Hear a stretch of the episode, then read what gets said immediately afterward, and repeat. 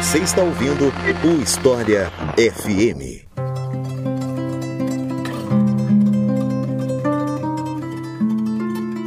Iluminismo. Esse é o tema de hoje do História FM. Eu sou Iclis Rodrigues e para falar sobre esse assunto hoje, convidei mais uma vez o professor Daniel Gomes de Carvalho, a quem eu passo a palavra para se apresentar para vocês. Então, Daniel, seja muito bem-vindo novamente. Fique à vontade para se apresentar. Muito obrigado, Iclis. Muito, muito obrigado mais uma vez aí pelo convite, né? Depois do nosso último programa lá sobre Napoleão, bastante gente veio conversar comigo, bastante gente escutou, falou que gostou bastante. Então, agradeço muito a oportunidade, vai ser novamente um prazer e cumprimento todos os ouvintes, todas as ouvintes aí que estão escutando a gente. Espero que esse programa os ajude, né, a pensar um pouco o iluminismo, que eu passe algumas sugestões de leitura aí que vocês gostem. E vamos lá. Então é isso. Vamos conhecer um pouco mais o que foi o iluminismo depois que eu falar para vocês na nossa campanha no Apoia-se.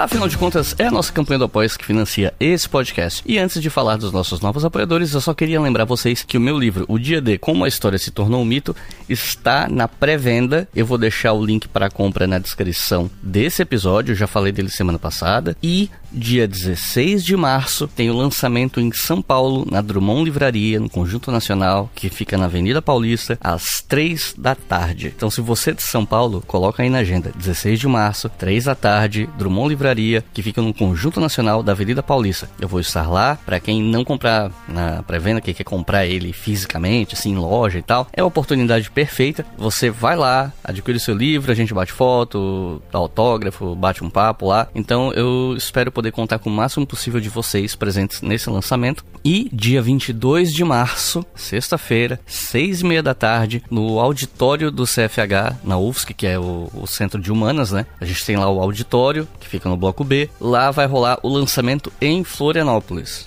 Então, se você mora em Florianópolis e quiser comprar ele pessoalmente lá comigo, pegar um autógrafo, bater foto, etc., eu conto com a sua presença lá também no lançamento de Floripa. E assim que eu tiver novidade de outros lançamentos, eu aviso para vocês, beleza? Mas se você não pode ir nos lançamentos e quiser comprar com antecedência, quiser comprar pela internet, se você comprar pelo link que eu tô colocando na descrição desse episódio, você me ajuda muito, muito mesmo. Não só porque é o meu livro, mas por conta do link de associados da Amazon. Então, eu acabo até ganhando um pouquinho mais do que só a venda, entende? Então, esse link em especial que está na descrição desse episódio me ajuda bastante. E os nossos novos apoiadores e apoiadoras no apoia são Vinícius Borba, Osmar Alves, Lincoln Coelho, Yuri Nunes e Hugo Lameu. Muito obrigado, pessoal. São vocês que financiam esse podcast. E se você que está ouvindo quer ajudar a gente também, é só acessar apoia.se barra e colaborar com qualquer valor a partir de dois reais por mês. Com cinco reais por mês você ouve os episódios com antecedência, dez reais por mês você tem acesso ao roteiro do episódio e episódios exclusivos do podcast Não Foi Bem Assim, que é exclusivo para apoiadores a partir de dez reais por mês. E se você quiser fazer uma ajuda pontual que não seja apoia-se e não liga para as recompensas,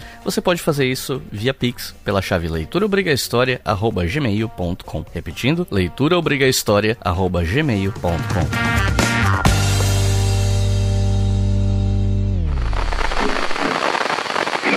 O homem só será livre quando o último rei for enforcado nas tripas do último padre. Essa frase do Jean Meslier fala um pouquinho.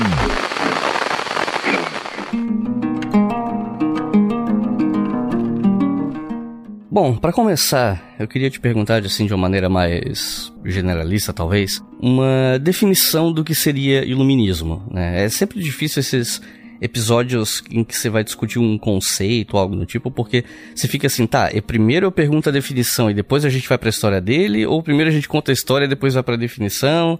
Cada caso é um caso, mas dessa vez vamos começar pela definição. Então, o que que é iluminismo? Onde é que ele surge? Em que momento histórico, enfim? Pô, Iclis, isso é uma, é uma grande pergunta, né? Bom, eu não falei na abertura, mas eu sou professor de História Moderna lá na USP, e sempre que eu dou aula sobre iluminismo, eu sempre começo as minhas aulas com uma passagem do Luciano Guerra né, num, num, capítulo dele sobre iluminismo, num texto chamado A Europa dos 700, Permanências e Mutações. E Luciano Guerti, quando ele fala sobre iluminismo, ele diz assim: uma desconcertante variedade abarrotada de contradições de todo o gênero. Com isso se depara quem se aventura pela Europa dos 700 para descobrir o que é e onde está o iluminismo. Né? Então aqui o Luciano Guerti responde a sua pergunta, né? Para tentar entender o que é e onde está o iluminismo,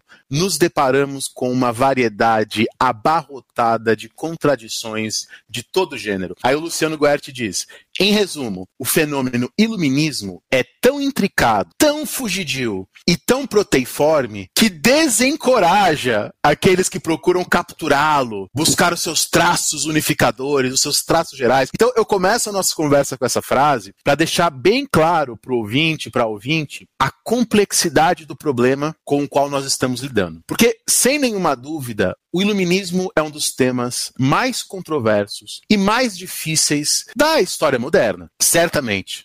Não, não há nenhuma dúvida. É, veja, algumas pessoas, hoje, nos dias de hoje, falam numa suposta atualidade do iluminismo. Tem um livro, eu sou bastante crítico a esse livro, tenho muitas e muitas críticas a esse livro, não gosto desse livro. Um livro chamado O Novo Iluminismo. Não sei se você já viu, Iclis, do Steve Pinker. Tá? E nesse livro, o Steve Pinker apresenta o iluminismo como algo que deveria voltar, né? Ser valorizado, a razão e a ciência ainda é necessário num século em que o obscurantismo volta com tudo. Então, há autores como Steve Pinker, repetindo, do qual eu sou bastante crítico, que falam numa suposta atualidade ou retomada do iluminismo. Há outros autores que têm uma visão contrária, que culpam o iluminismo pelos nossos problemas do mundo. Né? Fala assim, ó, o iluminismo desvalorizou a emoção, a natureza, desencantou o mundo. Há autores que chegam a apresentar o iluminismo como racista, como eurocêntrico. Há autores que apresentam o iluminismo como um movimento burguês que diz que é universal, que advoga em prol de um sujeito universal, mas esse sujeito universal não é um sujeito universal de fato. Ele é restrito a homens brancos, europeus, etc, etc. É, então, o que é o iluminismo? Será que é um movimento que é uma ilusão, uma ilusão do progresso, um otimismo ingênuo em relação à razão, como dizem alguns? Será que é um movimento datado, como dizem outros? Há quem diga também que o iluminismo morreu junto com as grandes narrativas, né? Que na época pós-moderna o iluminismo não tem mais espaço porque essas metanarrativas, quer dizer, esses movimentos que buscam dar grandes explicações, explicações unificadoras, estariam mortos. Há ainda Iclis, e eu vou dizer já de onde vem essa ideia, quem diga que o iluminismo é nada mais nada menos que a secularização do cristianismo. O cristianismo é o fundamento do iluminismo. Uma das pessoas que, que disseram isso foi o, o, antigo Papa Bento XVI, Joseph Ratzinger. Então veja, é curioso, porque se a gente pensar entre os historiadores e historiadoras que estudam esse tema, não há consenso sobre qual é a relação entre iluminismo e secularização, não há consenso se existe um iluminismo ou se na verdade não deveríamos falar de iluminismos, e essa, claro, é a minha posição, que há vários iluminismos. Há historiadores que gostam de falar em iluminismo português, iluminismo espanhol, iluminismo haitiano, iluminismo francês, iluminismo egípcio, existe tudo isso. Iluminismo argentino, mas há autores que acreditam que nacionalizar o iluminismo é complicado. Quer dizer, o iluminismo ele é, ele às vezes é afetado por dinâmicas nacionais, mas será que a gente pode defini-lo assim? Em outras palavras, é claro que existe iluminismo em Portugal, mas será que existe o iluminismo português? São coisas distintas. É claro que existe iluminismo na Espanha, mas será que existe iluminismo espanhol? E assim por diante. O que eu acho muito curioso, Iclis, é que eu vejo nos debates públicos, aqui mesmo no, no, no Spotify, no YouTube, pessoas à esquerda e à direita atacando o, o, iluminismo ou os iluminismos. Então, pessoas da direita, até os dias de hoje, falando que o iluminismo acabou criticando as tradições, criticando a igreja, que o iluminismo é a base da modernidade, é a base das revoluções. Então, pessoas da direita, até hoje, que atacam o iluminismo como uma das causas da decadência do Ocidente, né? a direita há muito tempo tem esse discurso da decadência, etc. Por outro lado, há pessoas da esquerda também que criticam o iluminismo, justamente apontando a sua falsa universalidade, ser um movimento burguês, ou alguns que até chamam de um movimento liberal e coisa assim. Aliás, Daí vem um outro problema. Será que a melhor pergunta a ser feita é o que foi o iluminismo? Ou será que a melhor pergunta a se fazer é o que é o iluminismo? Em outras palavras, será que o iluminismo é um movimento do passado, do século XVIII? Ou será que ele está incrustado na própria modernidade? Ele é parte da modernidade ainda está conosco? É, enfim, é só para ter mais alguns exemplos, eu já vou resolver esse problema, não vou ficar só nas perguntas. É, o Achille Mbembe, na Crítica da Razão Negra, aponta na presença de uma pulsão imperialista no iluminismo. Em contrapartida, o historiador Sankar Mutu, da Universidade de Chicago, num texto chamado Iluminismo contra o Império, ressalta precisamente o inverso, a presença de uma corrente anti-imperialista no iluminismo. Lembremos que, por exemplo, a palavra civilização Ela aparece em francês em 1756, no texto Amigo dos Homens, do Mirabeau, e depois ela aparece em inglês em 1767, e no ensaio sobre a história da sociedade civilizada, do Adam Ferguson. Nos dois casos, tanto do Ferguson quanto do Mirabeau, a palavra civilização aparece junto ao entendimento da história como progresso da selvageria ou barbárie rumo à civilização. Será que, portanto, podemos dizer que o iluminismo é, é imperialista ou anti-imperialista? E nesses autores, Ferguson, Mirabeau e outros que tratam desse tema, os autores do iluminismo discordam se as civilizações chinesa, é, ou, por exemplo, indiana, ou, por exemplo, as civilizações islâmicas, elas podem entrar no esquema geral do progresso ou não. Enfim, tudo isso que eu falei até agora, para quem está escutando a gente, entender que tem muitas visões sobre o iluminismo, muitos problemas do passado e do presente a respeito do iluminismo. E aí eu faço uma pergunta que foi feita por um grande historiador chamado Jorge Canizares Esguerra, a quem pertence o iluminismo. Então, se há quem fale, para repetir e deixar claro para quem está escutando a gente aqui, se há pensadores, historiadores que falam no iluminismo racista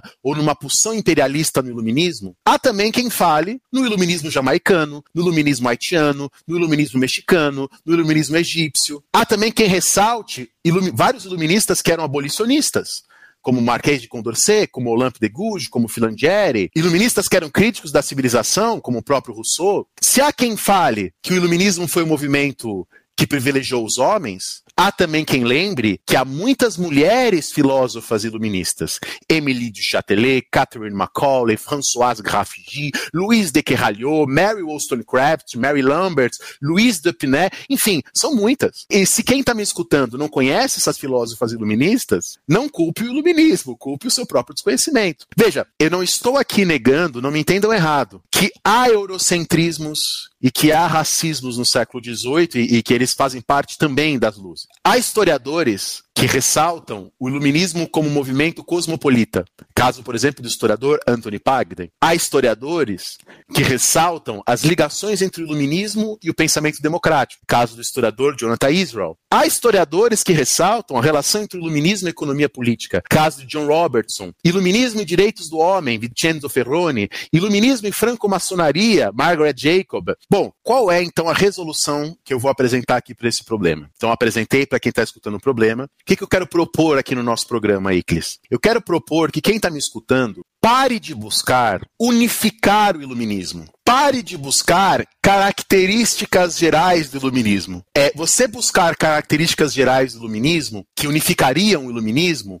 é uma forma errada de pensar o iluminismo. Sabe? Eu vejo as pessoas buscando assim um princípio único do iluminismo, etc. O que eu quero dizer para quem está escutando é que os iluminismos são movimentos polifônicos que não possuem um programa único. Os iluminismos são movimentos cheios de ambivalências. E aí, agora estou citando um historiador chamado Anton Liu Tzu, as ambivalências do iluminismo são ambivalências que ajudam a compreender as ambivalências dos nossos dias de hoje. Quer dizer, as heranças do, do iluminismo são heranças plurais são heranças contraditórias. E aqui eu vou apresentar, então, para ninguém dizer que eu fugi da pergunta, uma definição de iluminismo. E eu tirei essa definição de um historiador chamado John Pocock. O John Pocock, historiador que inclusive morreu há, há pouco mais de um mês do momento que a gente está gravando aqui, é recém-falecido, um dos melhores historiadores do século XX, o John Pocock entende os iluminismos como uma série de programas para a reforma das relações entre instituições religiosas e políticos. E são programas conectados, que possuem semelhanças de família, possuem familiaridades, mas eles têm diferenças. Então,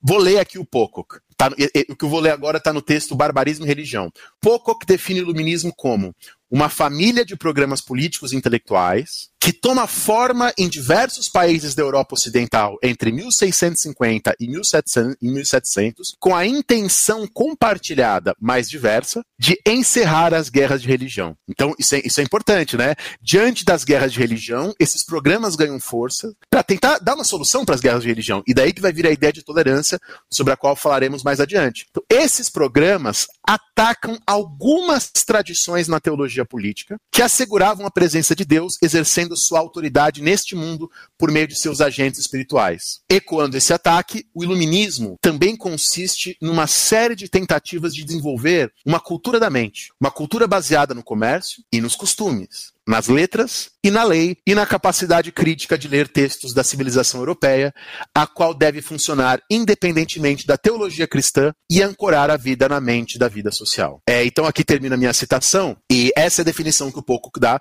que eu acho bastante interessante.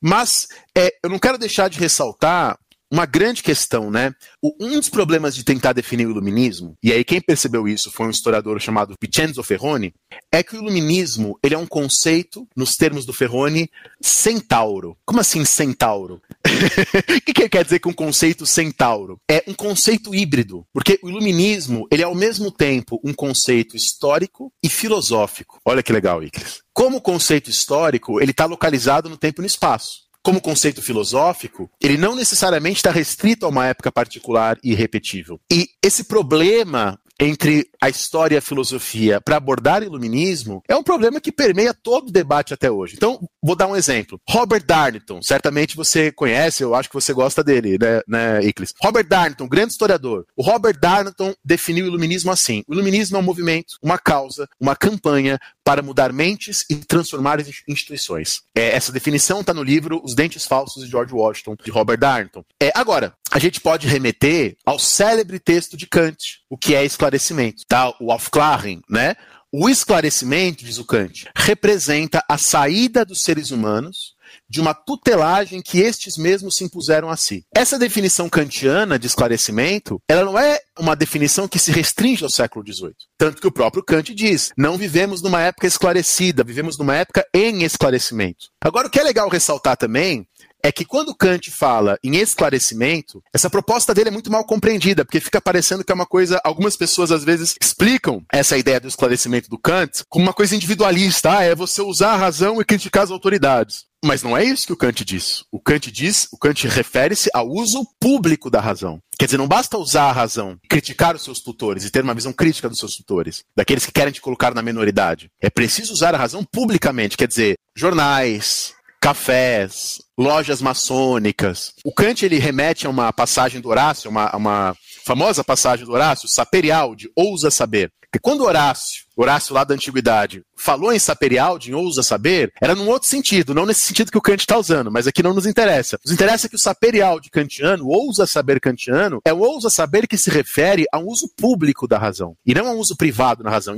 Para falar de jeito simples, a maioridade, o esclarecimento, não é você ficar no seu quarto sozinho pensando, é você poder fazer esse uso público da razão. E aí, para terminar a minha resposta a essa pergunta, eu quero ressaltar que quando a gente fala em iluminismo, está falando não apenas em ideias, não apenas em pensamentos em livros. A gente está falando em pessoas que estão em cafés, academias, salões, lojas maçônicas, quer dizer, nessas instituições de sociabilidade, discutindo, debatendo, divulgando, quer dizer, não há como compreender o iluminismo sem analisar essas ideias do ponto de vista da leitura, da recepção, da apropriação, da publicação, da edição, da circulação, da materialidade, da sociabilidade. É, em outras palavras, para deixar claro para quem está escutando, pensar a circulação, a leitura, a recepção, a apropriação de textos na era das luzes não é apenas uma outra visão sobre o iluminismo, é a própria natureza do iluminismo. Quer dizer,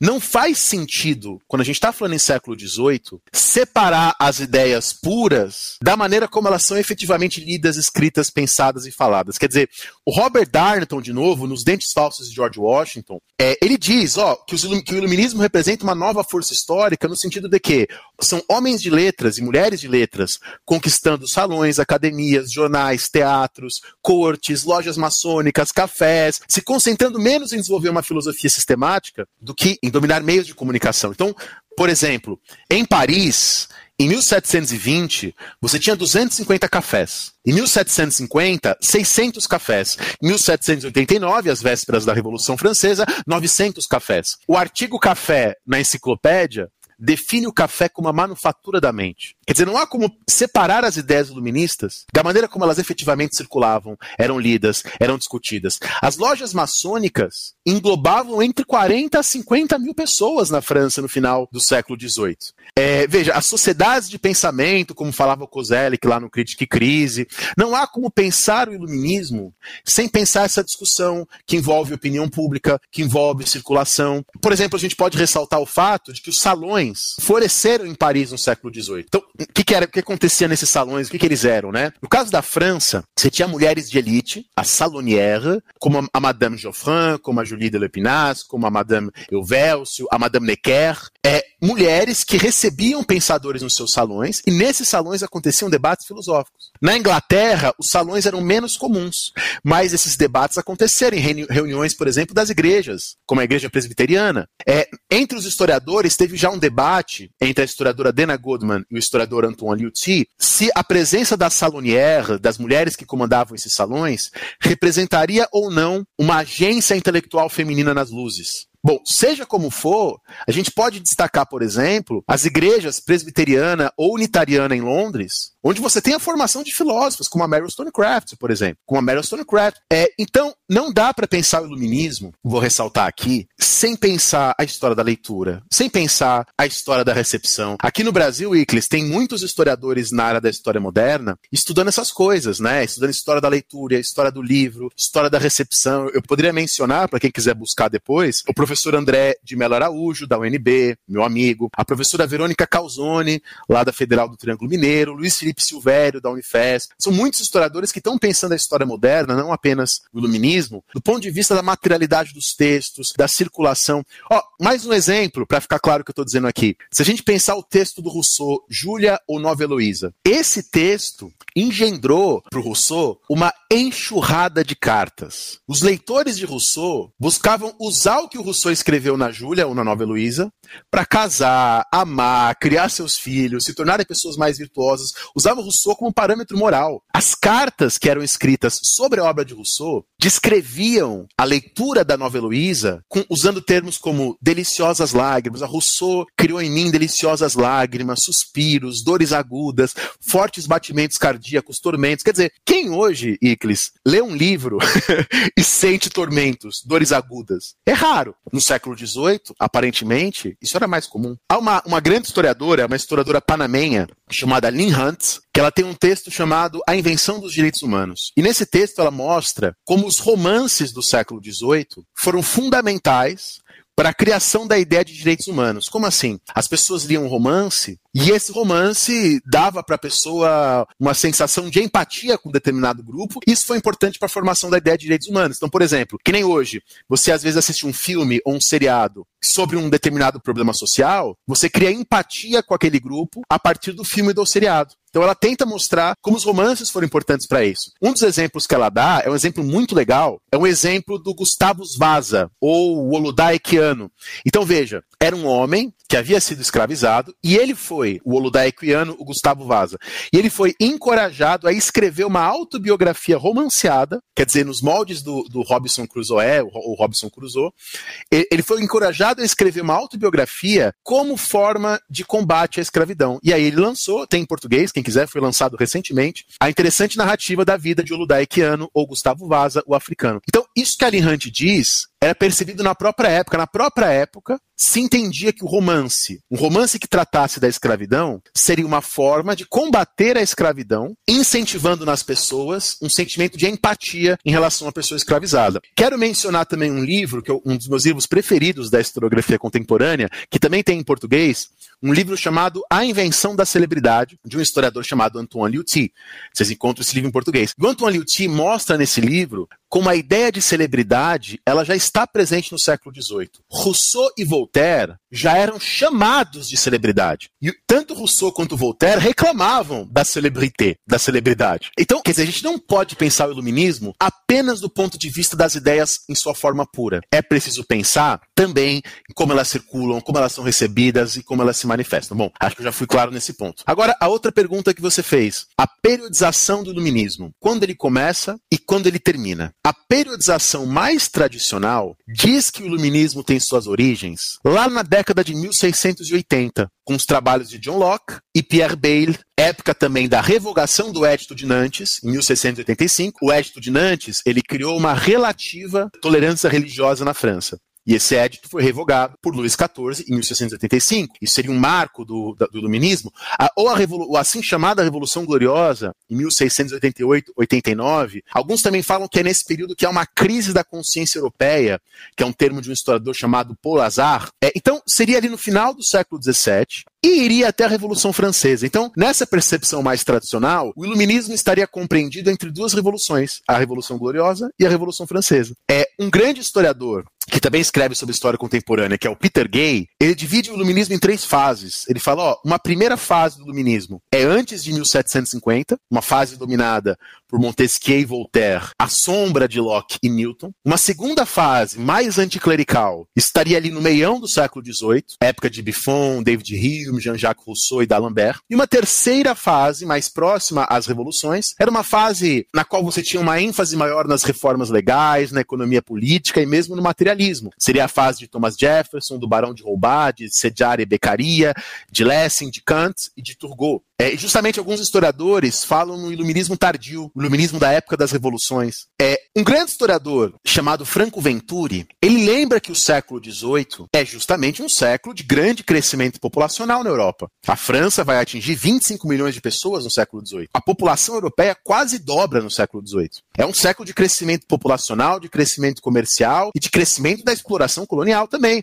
Né? A escravidão, por exemplo, nas colônias francesas. Segundo esse historiador Franco Venturi, o iluminismo é um movimento cosmopolita, mas tem Paris como ponto de referência. E tem lugares como Rússia, Prússia, Espanha, Portugal e Polônia, no qual esse iluminismo chegará, nos termos de Franco Venturi, a partir da ideia de uma reforma, de onde o despotismo esclarecido, sobre o qual falaremos depois no programa. É, bom, há historiadores que discutem se houve um iluminismo na Inglaterra. Né? O Franco Venturi diz que há iluministas na Inglaterra, mas não há um movimento iluminista na Inglaterra. Porque não há enciclopedistas na Inglaterra, não há filósofos querendo guiar a sociedade na Inglaterra como há na França. Isso é um debate. Né? Isso é um. E é engraçado, porque a França é o lugar onde as reformas ilustradas não engatam, né? Ela tenta se fazer essas reformas, mas elas não engatam, e aí você tem a revolução na França. Bom, só para o ouvinte saber, para o ouvinte saber, há historiadores como, por exemplo, Jonathan Israel, que, que está, se não me engano, em Princeton, que recua um pouco para o início do iluminismo. Jonathan Israel, para pensar o iluminismo, ele dá uma centralidade grande a Spinoza. Então, o Israel diz que o iluminismo começa ali em 1660, 1670, com a publicação e o desenvolvimento do, dos trabalhos do Spinoza, e terminaria na Primavera dos Povos, em 1848. É, é bastante curioso. Alguns quando falam no marco inicial do Iluminismo, enfatizam um texto de 1680 chamado Pensamentos Diversos sobre o Cometa, um texto de Pierre Bayle. É, esse texto foi publicado após a revogação do Edito de Nantes, sobre o qual falamos agora há pouco. E por que esse texto é tão importante, Iclis? Porque há um momento nesse texto em que Pierre Bayle diz que o ateísmo não corrompe necessariamente a moral. Outras palavras, Pierre Bayle diz, no final do século XVII, que é possível sermos boas pessoas e termos uma boa sociedade sem a religião. E essa frase foi dita, não vamos nos esquecer, depois das guerras de religião, do Tratado de Westfália. Quer dizer, é a ideia de que não há um critério universal muito claro para a verdade combinada com a importância da razão e da consciência, fundamenta uma ideia de tolerância. Então, esse texto do Pierre Bailey, para muitos, é um marco importante para a gente pensar os começos do iluminismo. Lembremos, por exemplo, que Benjamin Franklin vai defender as teses de Bailey a esse respeito. Lembremos, por exemplo, que no final do século XVIII, um outro grande iluminista, chamado Thomas Paine, num texto chamado The Age of Reason, a Idade da Razão, ou a Era da Razão, diz assim: Infidelidade não é acreditar ou não acreditar em alguma coisa. Infidelidade é dizer que você acredita naquilo que você não acredita. Olha que maravilhoso, né? O Thomas Paine, assim, redefine o que é ser infiel. Ser infiel não é acreditar ou não acreditar em alguma coisa que mandaram você acreditar. Só se pode ser infiel com a própria consciência. Ser infiel é dizer que você acredita em algo que você não acredita. Bom, assim é, eu encerro essa nossa primeira parte dessa nossa conversa. O Descartes ele é considerado o pai do racionalismo e ele tem aquela frase famosa que é o penso logo existo.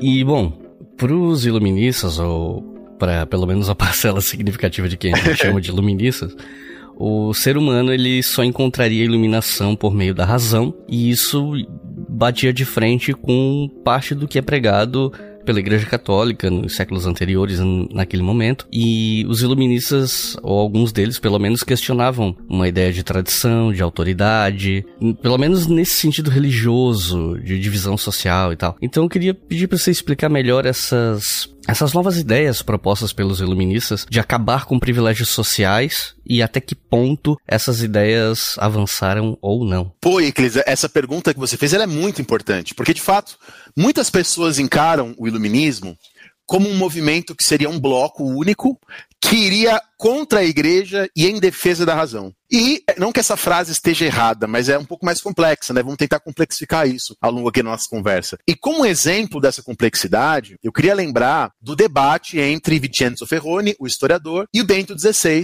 que foi papa, né, que morreu recentemente, Joseph Ratzinger. É, tem um texto do Bento XVI, do Joseph Ratzinger, chamado, nome do texto para quem quiser procurar, A Europa na Crise da Cultura. E nesse texto, Ratzinger diz que o iluminismo é de origem cristã. E, e, não por acaso ele nasce no contexto da fé cristã. Então, o Ratzinger aqui, que era alguém bastante estudado, né? Isso é, isso é, não há dúvidas disso. É, ele está afirmando que, há, que o iluminismo de certa maneira é herdeiro do cristianismo herdeiro do cristianismo. E, aliás, é, eu estava lendo esses dias, inclusive, um livro dele traduzido para português, se não me engano, pela editora Planeta, e ele próprio, Ratzinger, fala: ó, há muitos iluminismos, há iluminismos cristãos. Inclusive, eu queria aqui pedir licença para citar um historiador, que é meu amigo também, o Leandro Rust, que ele publicou alguns livros sobre a história dos papas e que são bem interessantes para quem quiser pensar historicamente o papado. Mas a verdade é que até mesmo de Derro, voltando aqui ao nosso tema, até mesmo o bom e velho de Derro, que certamente não era alguém que morria de amores pelos padres, nunca tinha hesitado em dizer que houve uma Europa selvagem, depois uma Europa pagã, depois uma Europa cristã e depois uma Europa da razão, que é a Europa iluminista, na, na percepção do Diderot. Agora,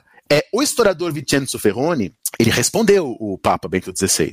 E respondeu exatamente dizendo assim: aqui eu estou citando um texto do Ferroni chamado O Estranho Iluminismo de Joseph Ratzinger. E nesse texto, o Ferroni denuncia o que ele entende ser um uso político do iluminismo por parte das hierarquias vaticanas. E aí ele lembra como vários papas condenaram a doutrina dos direitos humanos e associaram a Revolução Francesa à Reforma Protestante. Então ele lembra, por exemplo, é que o Papa Pio VII, numa carta ao Luís XVIII, em 1814, faz essa crítica. Papa Leão XII, nas encíclicas Ubi Primum, de 1824, Quo Graviora, de 1825, o Papa Gregório XVI, na bula Mirari Vos. Então, é, o Vincenzo Verroni mostra vários papas ao longo da história que fizeram críticas às heranças do iluminismo, às heranças revolucionárias. É, então, há um problema quando a gente pensa a relação entre o iluminismo e a religião. E aí, voltamos ao que eu disse no começo da nossa conversa. Não tentem encontrar uma unidade nos iluminismos.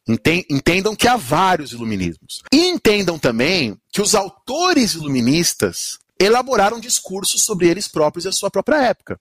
Então, por exemplo, Pierre Bailey, de novo, é, num texto de 1684, chamado Novidades da República das Letras, o Pierre Bailey diz assim: estamos agora num século que irá se tornar cada vez mais esclarecido, e numa tal escala que todos os séculos anteriores nada mais serão do que trevas, se comparados a ele. Outro exemplo, D'Alembert, num texto chamado Ensaio sobre os Elementos de Filosofia, ele cria uma genealogia do iluminismo. Ele fala: ó, oh, no século XV você teve o Renascimento, no século XVI teve a Reforma, no século XVII a Revolução Científica com Newton, com a ciência, com Descartes, e no século XVIII o século da filosofia. Aí ele diz assim, citando D'Alembert, o nosso século é chamado de o século da filosofia, o século XVIII. Se examinarmos sem prevenção o estado atual dos nossos conhecimentos, não se pode deixar de convir que a filosofia registrou grandes progressos entre nós, mas a descoberta e o uso de um novo método de filosofar desperta um incremento geral de todas as ideias. Aí ele diz: desde as ciências profundas até a revelação, desde a metafísica até as questões de gosto, tudo é discutido entre nós. Isso é verdade. Os iluministas abordaram quase todos os campos que a gente pode imaginar da atividade humana. Então tem textos iluministas sobre comércio, tem textos iluministas sobre costumes,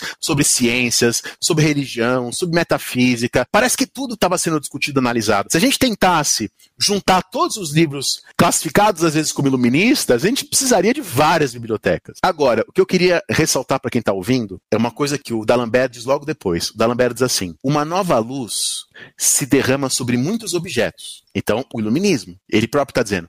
Só que depois ele diz assim: e novas obscuridades os cobrem, como o fluxo e o refluxo da maré depositam na orla coisas inesperadas e arrastam outras consigo. Ou seja, é um erro dizer que os iluministas tinham uma crença ingênua na razão. É um erro dizer que os iluministas acreditavam que a razão resolveria tudo. É só você ler o que eles escrevem. Veja, o D'Alembert está dizendo aqui é que o avanço da razão cria novos problemas, novas obscuridades, como o fluxo e o refluxo da maré depositam na orla coisas inesperadas. Quer dizer, as ciências vão criando novos problemas, novos problemas. Mas é fato e muitos historiadores ressaltam que a ideia de progresso ela tem um papel fundamental quando a gente discute o século XVIII. Um grande historiador do iluminismo chamado Cassirra, na verdade um filósofo, né, mas que escreve sobre o iluminismo, chamado Cassirra, ele lembra que no iluminismo há uma noção de progresso que não é apenas quantitativa, quer dizer, não é apenas acumular novos saberes. Ela é qualitativa, quer dizer, se entende que épocas diferentes criam maneiras diferentes de ver as coisas. E por isso que o iluminismo é fundamental para a emergência de uma maneira histórica de pensar a realidade. Quer dizer, você começa a entender que o pensamento, se ele é de acordo com o tempo, ele tem uma história. Né? Um, um outro grande pensador iluminista, o Marquês de Condorcet, texto de 1794, chamado O Esboço de um Quadro Histórico dos Progressos do Espírito Humano, ele defende a ideia de um progresso em dez etapas. E segundo Condorcet, na última etapa, não há mais pena de morte, há o voto feminino, há leis de proteção da natureza contra a industrialização, há educação universal e não há escravidão. Então Condorcet defendia o voto feminino, o fim da escravidão, a educação universal e tudo isso. Agora, é, eu, eu mencionei aqui texto da Lambert, da Lambert dizendo, ó, oh, século XV Renascimento, XVI a Reforma, XVII a ciência, XVIII a gente, a filosofia. É preciso que nós, historiadores, desconfiemos dessa história que esses autores criam sobre si próprios. Quer dizer, o iluminismo cria os seus próprios precedentes, mas a gente, como historiador, não precisa comprar isso. Então, por exemplo, é, o iluminismo, e aí, nesse sentido, o Joseph Ratzinger tem um ponto importante, o Bento XVI tem um ponto importante, o iluminismo também é herdeiro do direito natural católico, com certeza. Embora o, o D'Alembert não fale isso, há também uma relação. Há também uma relação. Mas, de fato, não podemos esquecer da importância da ideia de direitos para o iluminismo. Veja, é, em geral, no século XVIII, poucos falam em direitos humanos, tá? O termo direitos do homem é usado por Rousseau no contrato social, é usado por Robert, por Reinhardt, é, mas a verdade é que o termo direitos do homem, ele só é mais usado na época da Revolução Francesa. A maioria dos autores falavam em direitos naturais, droit naturel, né? É, Voltaire enfim, usa o termo direito humano no singular em francês em 1763. Mas veja, o próprio Voltaire usa, se não me engano, é, sete vezes o termo direito humano no, nos vários escritos dele. Nos vários escritos dele. É, enfim, no texto dele, por exemplo, o Tratado sobre a Tolerância, ele fala que a intolerância não pode ser um direito humano. A ideia dos direitos humanos são direitos, do, ou do direito humano ou do direito natural, inerentes, iguais para todos os indivíduos, universais e inalienáveis. E esse direito humano tem, claro, relações com o direito natural católico, mas é diferente porque ele é entendido aqui como um direito individual. É, agora, é verdade que esse direito que se apresenta como universal nem sempre era tão universal assim. Então, eu quero destacar aqui, por exemplo, uma filósofa chamada Gabrielle Emilie, a Madame de Châtelet, que era nada mais, nada menos, Iclis, que a tradutora de Newton na França, né? É, e a Gabrielle Emilie, aliás, essas filósofas foram grandes tradutoras. A Sofia Condorcet, né, por exemplo, tradutora de Adam Smith, né, a Gabrielle Emily, tradutora de Newton. E a Gabrielle Emily tem um texto de 1746 chamado Discurso sobre a Felicidade. E nesse texto ela diz: é bem evidente os homens e as mulheres têm a mesma natureza e a mesma constituição. Isso em 1746.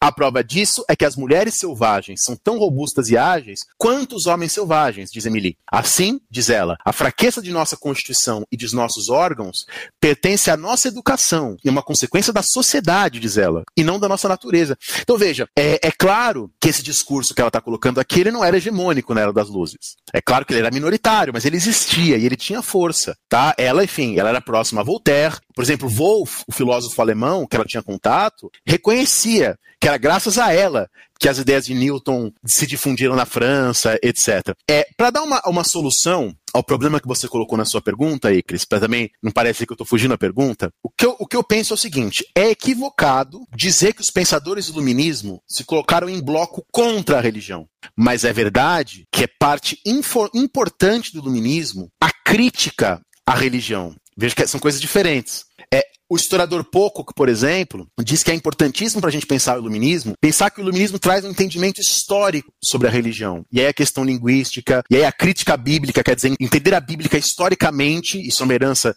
fortemente espinosista e também do humanismo bíblico do século XVI. É, então, o Pocock diz que o iluminismo, em grande medida, é um produto do debate religioso, e não simplesmente uma rebelião contra a religião. E que o iluminismo, nesse sentido, ele é fundamental não para o avanço do secular contra o religioso, mas para a própria criação da ideia de que existe um secular e um religioso, entende? É, não é que o iluminismo critica o religioso e valoriza o secular, mas ele é fundamental para a própria criação da ideia de que esses campos existem. De que, ora, o final do século XVI e o século XVII conheceram massacres terríveis em nome da fé. Massacre de São Bartolomeu, Guerra dos 30 Anos. Não eram só guerras religiosas, mas eram, em grande medida, guerras religiosas. Muitas pessoas se matavam em nome da religião. E os iluministas nunca perderam isso de vista. É por isso que o Pocock diz que o iluminismo é, em grande parte, uma resposta às guerras de religião. Quer dizer, a ideia de que a religião é um assunto de foro individual é uma resposta prática ao problema da guerra civil. É o problema da guerra civil. No século XVII, John Milton, que é uma referência fundamental para os iluministas, John Milton dizia que a tolerância é importantíssima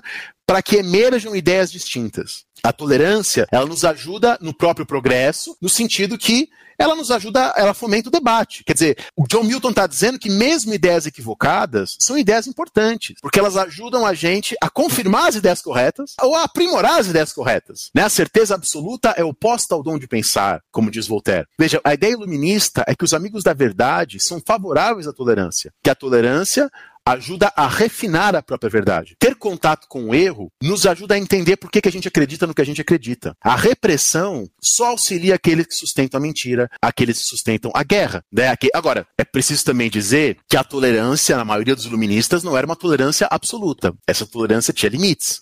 Então, muitos iluministas, por exemplo, acreditavam que podia tolerar todas as religiões, mas o ateísmo não.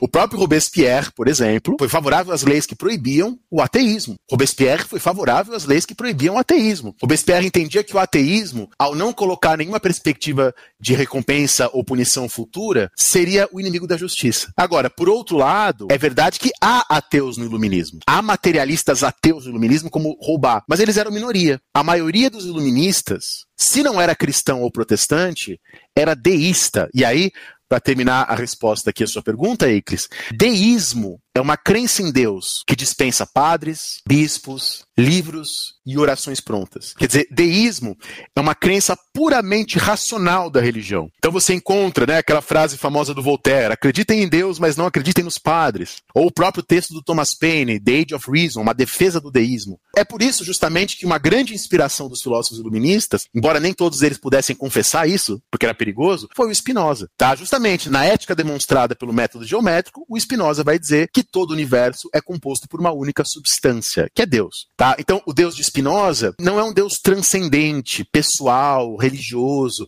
é um Deus imanente. É um Deus que é a própria substância, e daí a ideia do Deus civi natura, do Deus, isto é, a natureza. O Isaac Newton ele foi responsável por colocar em prática ali, por pensar um pouquinho sobre as leis da natureza. Ele dizia que o nosso universo ele é regido por leis físicas e não que as coisas acontecem de forma aleatória.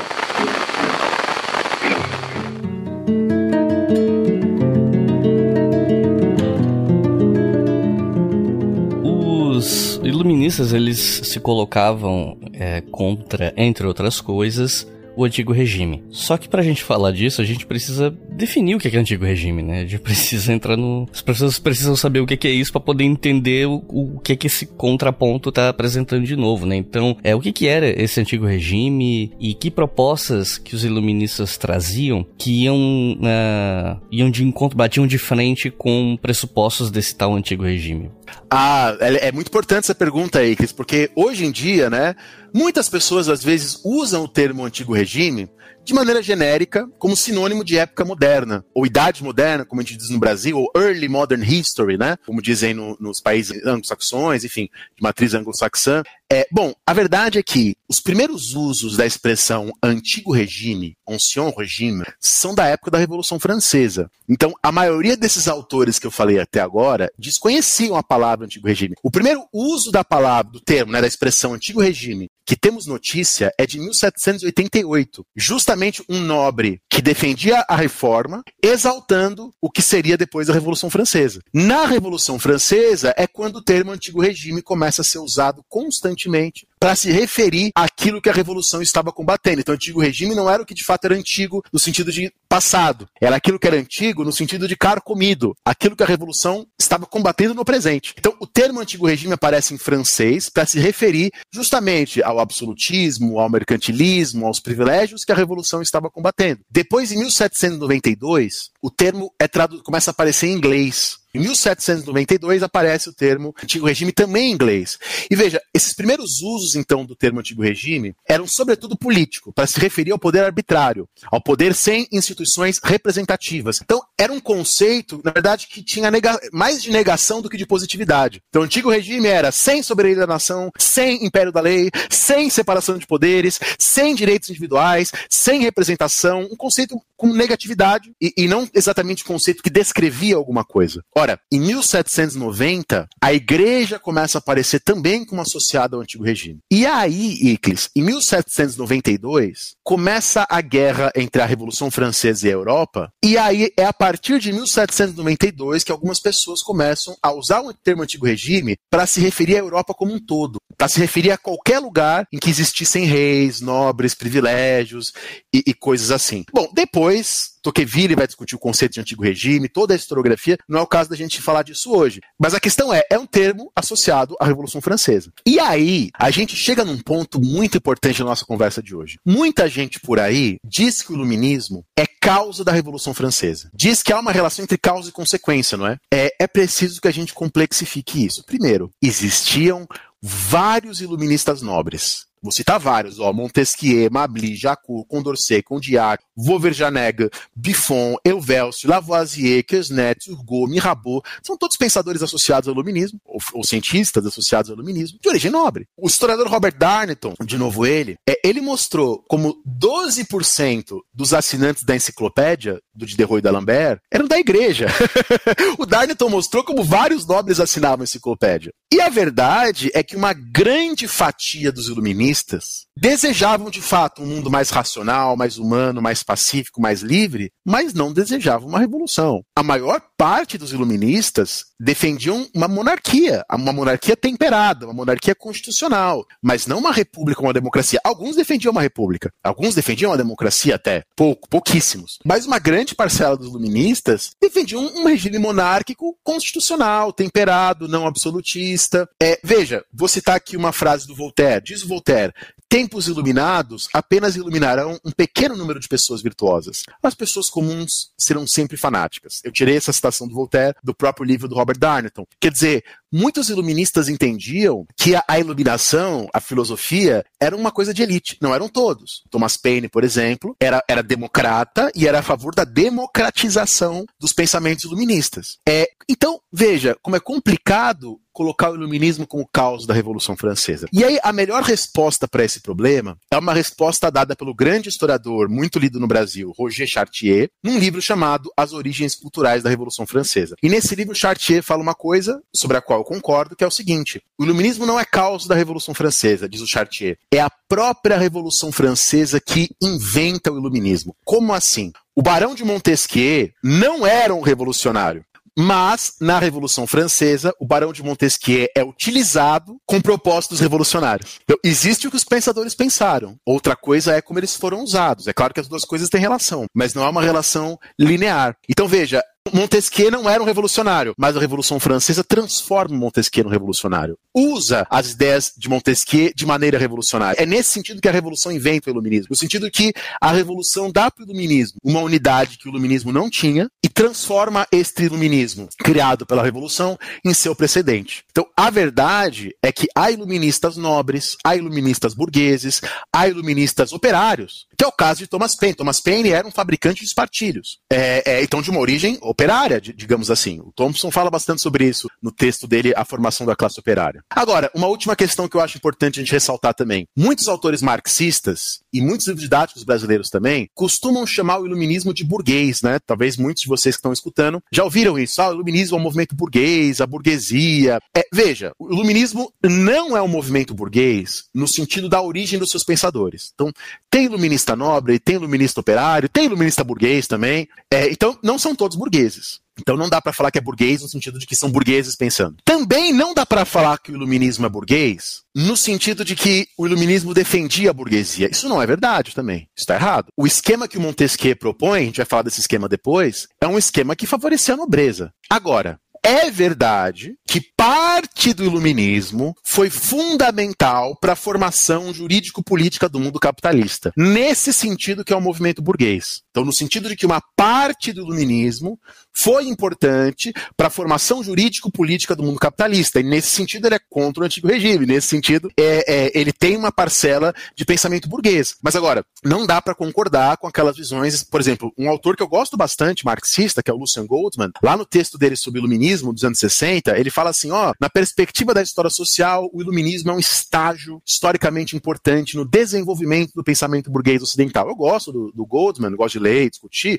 mas não dá para concordar com isso. É, é, uma visão teleológica da história, né? O iluminismo como se fosse um estágio, e eu acho que a coisa é mais complicada que isso. O século XVIII normalmente é chamado de século das luzes, em contraposição a um suposto período de trevas que teria sido a Idade Média, e que esse período teria sido de trevas por conta da influência religiosa e tal. E para alguns pensadores naquele momento, para algumas pessoas, isso parecia ser um ponto muito, como é que eu posso dizer, um ponto muito importante de, de luta pessoal, né? A ideia de vencer a ignorância da religião por meio da razão. Então eu queria pedir para você comentar um pouco mais essa dicotomia meio artificial de luz e trevas quando a gente está falando desse período Idade Média para período moderno, é, sobre, assim, pra gente que é da história a gente tá careca de saber isso, mas como o História FM é um, é um programa que pode ser ouvido por pessoas que não são da área, não custa perguntar, né, sobre qual é a leitura que, em geral, nós na história fazemos, né, sobre, sobre essa dicotomia. Isso poderia comentar um pouco mais a respeito? Ah, essa pergunta é muito importante, até porque isso é um dos grandes temas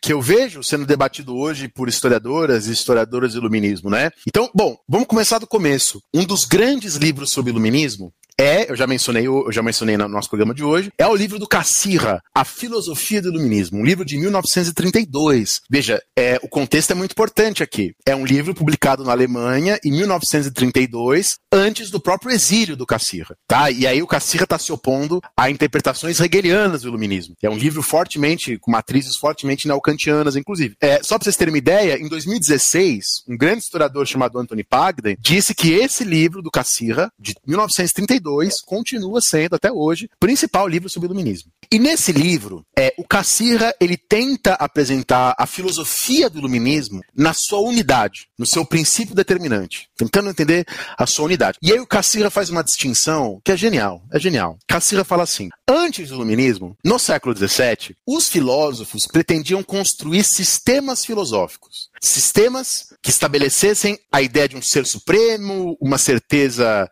é, aprendida e a partir dessa certeza, por meio da dedução, da demonstração, eles mostravam outras coisas. O iluminismo, a filosofia do iluminismo é diferente. A filosofia do iluminismo, ela incorpora, diz o Cassirra, o paradigma metódico de Newton, Isaac Newton, e aplica esse paradigma universalmente. Então, é, o Cassirra mostra Newton, o pensamento de Isaac Newton, como determinante para o pensamento iluminista. Por quê? Porque os iluministas Em vez de tentar, a partir de princípios e axiomas, chegar à verdade, os iluministas se moveriam na direção oposta. Isso Cassirer chama de espírito sistemático, quer dizer, um espírito menos dedutivo e mais analítico, né? Um espírito de se mover a partir da análise a partir das coisas que estão aqui, em, em, vez de se mover a partir dos princípios e axiomas.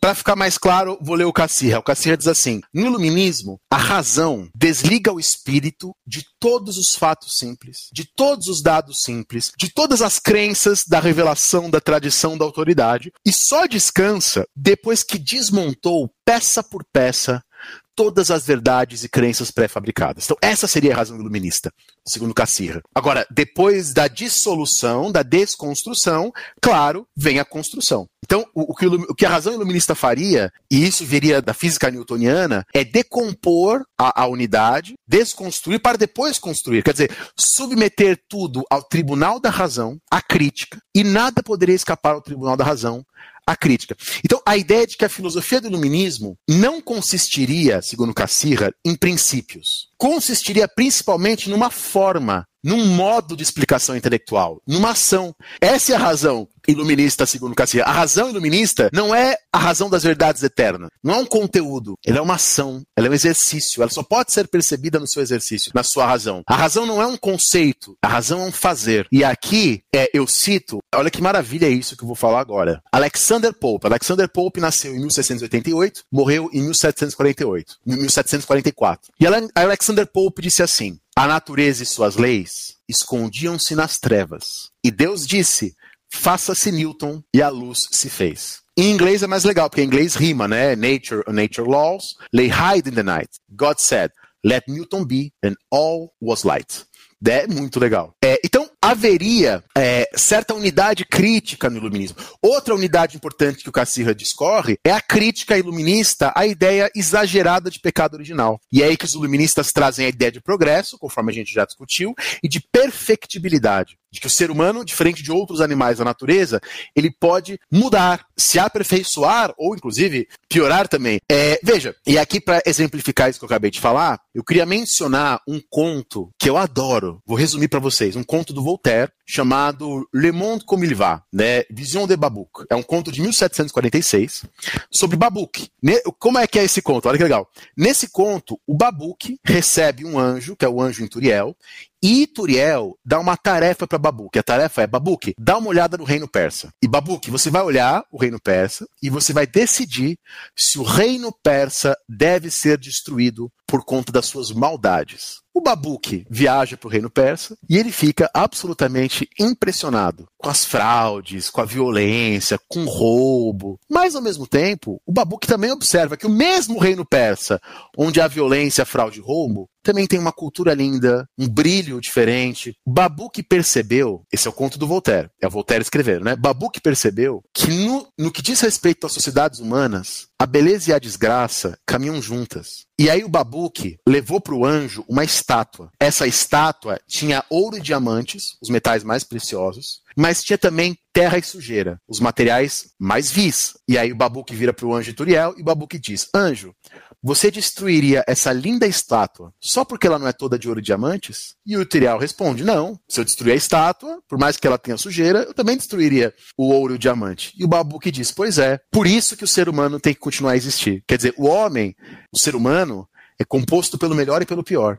E nisso reside, reside, a sua riqueza e não a sua miséria. Olha que maravilha. Olha, olha que maravilha. Poderia destacar, além desse conto Ter, um texto de David Hume, que é a História Natural da Religião, que é um texto de 1757. Nesse texto, o David Hume diz que o que engendra o sentimento religioso, que cria o sentimento religioso, não é uma ideia inata, como diziam muitos religiosos, não é uma impressão primária. O que cria em nós a religião é um sentimento de temor decorrente do próprio caráter da nossa existência, cheia de coisas inexplicáveis, é, etc, etc. É, então, veja, o Cassirra identifica o iluminismo com um paradigma newtoniano de ciência. Isso está errado? Não. Porém, a gente tem que tomar cuidado para não exagerar essa ideia, tá? Porque, veja, é um erro, e aí, respondendo a sua pergunta, Eclis, é um erro acreditar que o iluminismo tem uma noção única de ciência. De fato, a noção newtoniana é muito importante. Mas há no iluminismo várias ideias de ciências. Então, por exemplo, quinto volume da enciclopédia, de 1755, o Diderot fala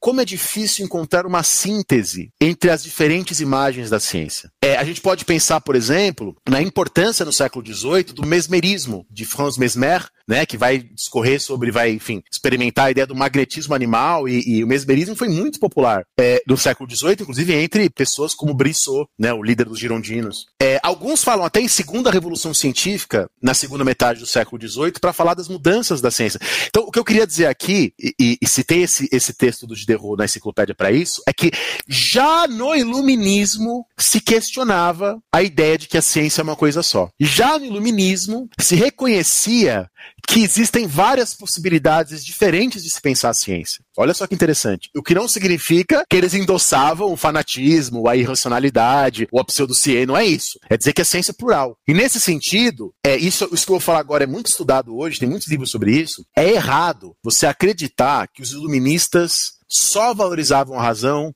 e desvalorizavam o sentimento. Isso é um erro. Se a gente começar a estudar o iluminismo britânico, Francis Hutcheson, Richard Cumberland, os vários Shaftesburys, é, o Shaftesbury que foi aluno de Locke, né, e o próprio Adam Smith, todos esses autores que eu citei dizem que o ser humano não é movido pelo egoísmo, mas que o ser humano possui sentimentos, possui um bom senso inato. Então eu vou ler aqui Adam Smith, a teoria dos sentimentos morais. Diz Adam Smith: se o nosso irmão sofre, os nossos sentidos não nos informam sobre o seu sentimento. Só mediante mediante a imaginação, formamos uma ideia de suas sensações. Que, o que o Adam Smith está dizendo é que a empatia, sympathy, é, é, é o fundamento da nossa moralidade. Veja que interessante, ao contrário daquela visão estereotipada que muita gente tem do Adam Smith. Ou Edmund Burke, nas reflexões sobre a Revolução na França, o amor é o primeiro vínculo de uma série que desperta em nós o amor ao país e o amor à, à, à humanidade. Aliás, esse é um outro tema importante do iluminismo, que é o tema do cosmopolitismo, muito ligado, inclusive, a leituras que eles fazem do estoicismo. O Adam Smith, que eu acabei de citar, na teoria dos sentimentos morais, o Adam Smith diz que existem dois tipos de patriotismo.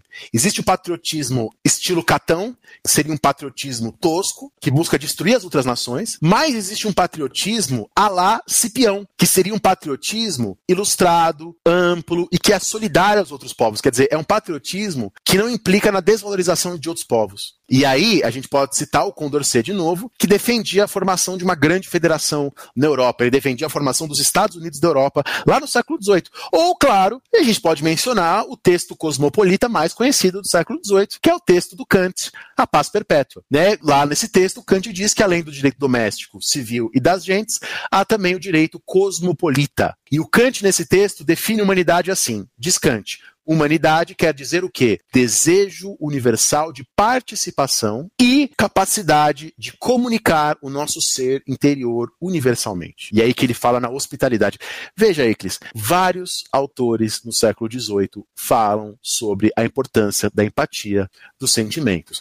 É um preconceito, um erro, um engano acreditar que há no iluminismo uma visão unilateral da razão. Unilateral da razão. Eu fico muito estressado com isso. É, quem quiser, eu escrevi um artigo, tá, tá publicado na revista Vária História da FMG, sobre um, um autor iluminista chamado John Stewart, que era um andarilho, e aí é John Walken Stewart, né? Esse é o nome do meu. Vocês procurarem John Walken Stewart, Daniel Gomes de Carvalho, vocês encontram esse artigo. É, o John Walken Stewart era um iluminista que viveu na Índia e que tinha uma defesa dos direitos dos animais. Vários autores defendem os direitos dos animais no século XVIII. E ele acreditava, o John Walker Stewart, e a partir de uma. Ele faz uma fusão entre iluminismo e, e aquilo que chamaríamos hoje de budismo. É, ele acredita que os nossos átomos carregam a memória das nossas sensações. Né? Então, quando a gente se alimenta de um porco, diz o Stuart, a gente absorve a dor que aquele porco sofreu no matadouro. Então, é por isso que ele vai defender o vegetarianismo e coisa e tal. Tem uma grande historiadora, e aí já indo para o fim dessa, da, da pergunta essa resposta, uma grande historiadora chamada Gertrude Himmelfarb.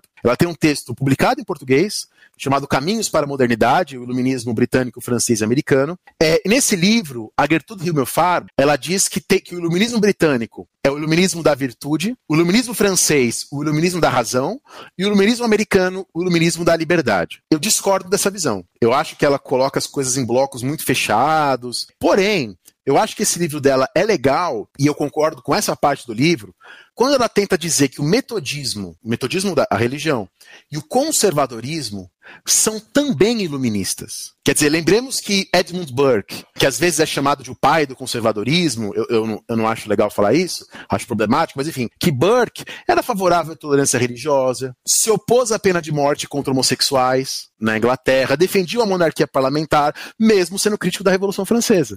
Né? Então, como as coisas são mais complexas. Vários autores lembram também, tem uma outra historiadora que eu adoro, jovem, relativamente jovem, é Sofia Rosenfeld, da Universidade da Pensilvânia. E ela escreveu um livro sobre a história do common sense, que a gente pode traduzir como bom senso. É, e ela fala sobre a filosofia do bom senso, ou a filosofia do senso comum, como ela é muito importante no, na Europa do século XVIII, nos Estados Unidos no século XVIII. Quer dizer, e aí ela fala de Thomas Wright, por exemplo. O que é o common sense? Common sense é um grau de julgamento que é comum aos seres humanos capazes de dialogar e de negociar. O que é contrário ao common sense é o absurdo. Não é à toa que Thomas Paine, quando escreve um texto em defesa da independência dos Estados Unidos, vai chamar esse texto de common sense. Ele dá esse nome justamente influenciado por um amigo médico, o Benjamin Rush, que havia estudado em Aberdeen, havia estudado com os filósofos do common sense na Escócia. É, então, muitos autores do século XVIII falam que existe um corpo de verdades mínimas e básicas que a gente pode acessar independente da nossa razão, que é o bom senso. Olha que legal. E roubar tem um texto chamado Le Bon Sens, né, o bom senso em francês. É, então há o bom senso, há os sentimentos morais, há várias outras formas de encarar o ser humano dentro da filosofia iluminista. Então, para encerrar, é um erro achar que há no iluminismo uma visão única de ciência e razão. É um erro achar que os iluministas são contra os sentimentos e, e, e vem essas coisas que às vezes aparecem por aí. E eu citei aqui na minha fala vários exemplos disso. A tolerância religiosa defendida pelos iluministas seria também uma reação ao fim das guerras de religião. Ó, para a gente evitar novas guerras de religião, vamos combinar que a religião é um assunto individual, que o Estado não pode impor a religião para a gente?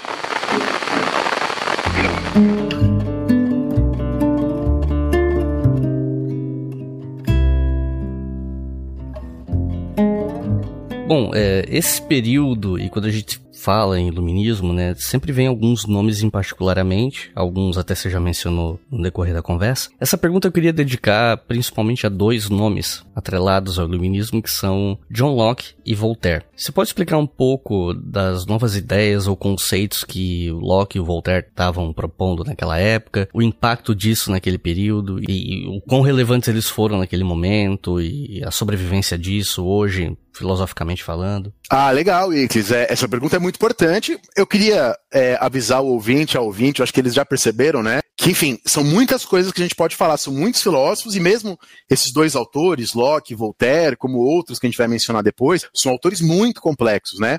O que a gente está fazendo aqui no programa de hoje é uma síntese, a gente está apresentando algumas ideias importantes, mas é claro que a gente não está falando de tudo, em todos os aspectos, né? Seria impossível. É, vamos começar por Locke, então. Veja, eu disse agora há pouco que a ideia de direito natural ela foi muito discutida na teologia católica. E a ideia de direito natural, ela é muito discutida durante a Contra-Reforma, ou a Reforma Católica, como a gente fala mais hoje, por exemplo, na Universidade de Salamanca. Agora, quando a gente fala do direito natural, trata-se de um direito que relaciona-se à própria substância divina a qual ele está subordinado, né? Agora, ao mesmo tempo que você tem o um direito natural católico, você tem também uma puta discussão, uma discussão muito legal sobre o direito de resistência. Nem sempre chamado de direito, né? Mas sobre a ideia de resistência. E essa ideia foi mais forte entre os protestantes, franceses, suíços, alemães. É, o próprio Calvino, se a gente lê a instituição da religião cristã do Calvino, lá o Calvino deixa bem claro que a gente pode desobedecer um príncipe, se esse príncipe for contra os nossos princípios. Você pode ler os capítulos finais lá da instituição da religião cristã do Calvino, ou basta ler, é bem legal essa passagem, quando o Calvino fala daquele mandamento de honrar o pai e mãe. E lá ele deixa claro, ó, oh, mas se o príncipe não for muito legal com a fé, a gente pode resistir. É, nos Países Baixos, pensadores como Hugo Grossio, Baruch de Spinoza também discutiram os direitos iniciando, trazendo, não, não, iniciando, mas trazendo também a ideia de que os direitos podem ser individualmente pensados, direitos individuais. Então veja, John Locke, quando escreve sobre os direitos, ele está no cruzamento dessas várias tradições, da tradição do direito natural católico, da tradição da resistência protestante, do pensamento de Hugo Grossio, de Spinoza. É, isso está lá no segundo tratado sobre o governo civil. Esse livro é, é escrito durante o governo do rei Carlos II Stuart e publicado após a Revolução Gloriosa em 1689. E nesse texto, Locke contesta a ideia de que o poder político vem de Deus, o direito divino, e contesta também, e aí ele está respondendo a um cara chamado Robert Filmer, a ideia de que o poder dos reis é um poder patriarcal, que semelhante ao, ao, à autoridade paterna. Ora, em Locke, no segundo tratado sobre o governo civil, no estado de natureza, somos todos livres e iguais. Liberdade e igualdade são, portanto, direitos naturais e individuais. Na natureza, cada um preserva a si próprio. Cada um garante a sua própria vida. Ao mesmo tempo, na natureza, somos obrigados, segundo Locke, a trabalhar para conseguir sobreviver. Por meio do trabalho, surge a propriedade privada. A expressão que o Locke usa é labor mixing. O trabalho se mistura a, aquilo que está sendo trabalhado e a partir daí surge a propriedade privada. O Macpherson que foi um importante socialista canadense, ele destacou uma passagem do Locke, quando Locke diz assim: ó, oh, se um criado trabalha numa terra, aquela terra é minha propriedade.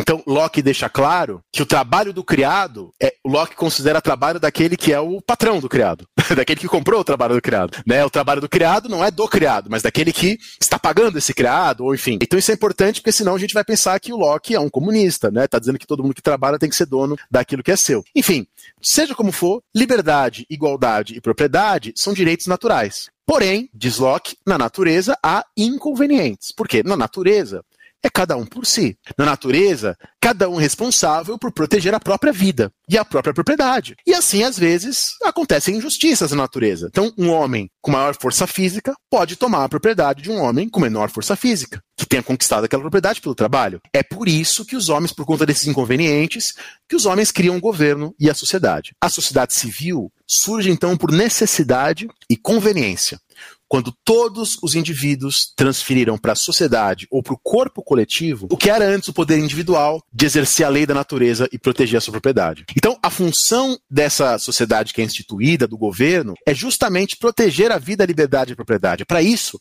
que esse governo é criado. Para isso, o poder legislativo tem que baixar leis justas e leis imparciais, e o poder executivo tem que executar essas leis. O Locke fala então no poder legislativo, no executivo, e o Locke fala também no terceiro poder, que é o poder federativo, que é o poder que, que protege dos inimigos estrangeiros. Bom, e aí vem a ideia de que caso o governo não proteja esses direitos naturais, pode se derrubar esse governo. E aí a ideia de um direito de resistência. É, essas ideias de Locke são muito importantes. Elas são apropriadas e lidas todos os séculos depois da morte de Locke. Mas alguma, é importante falar algumas coisas. Primeiro, a ideia de povo em Locke, o povo que derruba o governante, o povo que tem direitos, é, é uma ideia muito mais restrita de povo do que a nossa. Então, por exemplo, na comunidade política de Locke, entre os legisladores, não estavam incluídas as mulheres. Né? Ele entendia que as mulheres, como muitos entendiam na época, não tinham independência para votar, porque eram guiadas pelas suas paixões, ou porque a, as decisões das mulheres estavam incluídas nas vontades de seus maridos. Os mesmos se pensava sobre pessoas pobres, se entendia que pessoas mais pobres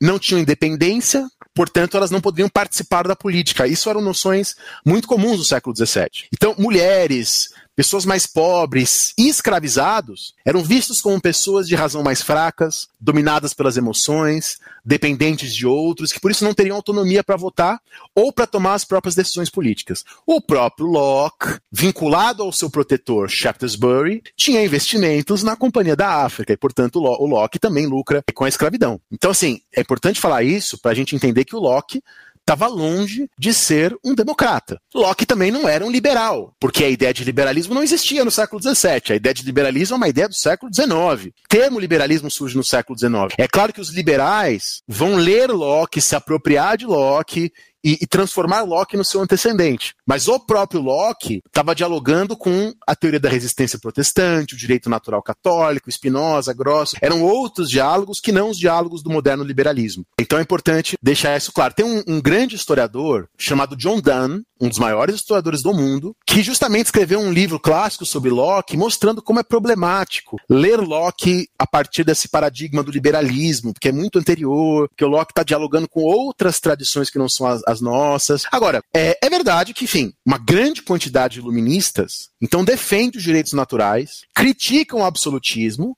mas não eram democratas. Defendiam um governo monárquico ilustrado, é, um governo equilibrado, etc. O Jonathan Israel chama essa parte do iluminismo de os iluministas moderados. Só que o próprio Jonathan Israel lembra que há iluministas democratas há iluministas críticos da escravidão. E ele cita Thomas Paine, ele cita Mary Wollstonecraft, ele cita o Marquês de Condorcet, ele cita a Judith Murray, Judith Murray, que escreve um texto chamado Sobre a Igualdade dos Sexos, é, e ele chama esses iluministas de radicais, segundo Jonathan Israel, porque eles teriam uma inspiração comum em Spinoza, enfim. Essa tese do Israel é muito complicada. Falar que esses radicais é, eram todos eles inspirados por Spinoza, isso é muito criticado e eu sou crítico a isso também. Mas aqui no nosso programa só queria enfatizar isso, que nem todos os iluministas iluministas são lockeanos nesse sentido. Há iluministas, inclusive, que contestam a propriedade privada. Há iluministas como Morelli, como Mably, que começam a falar em propriedade comunal, em fim do direito de herança. Aliás, Icles, Olha que legal que eu vou falar agora. A palavra socialista, ela é utilizada pela primeira vez no iluminismo, até onde a gente sabe. Até onde a gente sabe, um dos primeiros a usar o termo socialista foi um padre chamado Ferdinando Fratinei, em 1765 para se referir às pessoas que, que eram ligadas ao pensamento de Rousseau, aqueles que acreditavam que a sociedade era a base do direito. Esses eram socialistas. Então é assim que a palavra é usada pela primeira vez que a gente tem notícia, por um crítico desses caras. É, é muito legal. Outra palavra que é usada pela primeira vez, que aparece no iluminismo, outra expressão, né, que aparece no iluminismo, é a expressão filosofia da história, que é usada pelo Voltaire em 1764 e depois é título de um texto do Voltaire em 1765. É pro Voltaire Voltaire, e agora falando mais do Voltaire, enquanto os historiadores levantariam fontes e apresentariam materiais, a filosofia da história ordenaria as multiplicidades, o que não se confundiria com a providência divina lá do, do Jacques Bousset. A questão é, para Voltaire, o sentido da história, né? Qual seria a questão da história? A história mostraria, por exemplo, permanências, regularidades, diferenças culturais. A história mostraria esquemas de evolução, de, de, transformação. E a história, assim, mostraria as diferenças entre o passado e o presente. E mostrando as diferenças entre o passado e o presente, a história mostraria que as nossas crenças e as nossas instituições não são eternas. Elas têm uma história. E aqui eu vou citar o Voltaire. Diz Voltaire: é necessário ter diante dos olhos as usurpações dos papas, os escândalos, as discórdias dos seus cismas, as controvérsias, as perseguições. Se a gente não mostrar isso para as pessoas, o público seria tão imbecil quanto era no passado. Para Voltaire, a história não é linear. Voltaire não tem uma concepção de progresso simples e besta. Para Voltaire, a história é cheia de avanços e retrocessos, períodos de glória e obscuridade. E aí voltamos, né? Voltaire não acredita que a história é a luz contra as trevas, é uma coisa mais complexa, como a gente observa no texto do Voltaire, o século de Luís XIV. Mas talvez o texto mais conhecido do Voltaire seja um texto de 1758 chamado Cândido ou O Otimismo. Esse texto é publicado três anos depois de um poema do Voltaire sobre o terremoto de Lisboa. E tem tudo a ver, né? Porque na época do terremoto de Lisboa, muita gente tentou justificar o terremoto de Lisboa de maneira teológica, né? Falando assim, ó, oh, o terremoto de Lisboa foi uma punição de Deus. Ó, oh, o terremoto de Lisboa será bom, porque depois ele vai preparar a gente para superar o pecado, etc. E o Voltaire critica essa besteira. E aí que vem o Cândido, tem tudo a ver com isso. Cândido, que é o personagem principal do, do texto de Voltaire, a palavra Cândido significa puro, né? Daí a Cândida, né, que a gente compra no, no mercado. Puro, imaculado. E o Cândido tem um mestre, que é o filósofo Pangloss. Pangloss é um filósofo pedante, que na verdade é uma caricatura de Leibniz né, um filósofo alheio à realidade, e esse filósofo Pangloss sustentava que a gente vive no melhor dos mundos possíveis. Então, o livro do Voltaire, o Cândido, começa no castelo em Westfália, e lá o Cândido estava iludido pelos valores da nobreza, acreditando que tudo vai bem e que, como diria seu mestre Pangloss, vivemos no melhor dos mundos possíveis. Acontece que o castelo, logo no comecinho do livro, é invadido, e Cândido é expulso do paraíso terrestre, da ilusão, das trevas.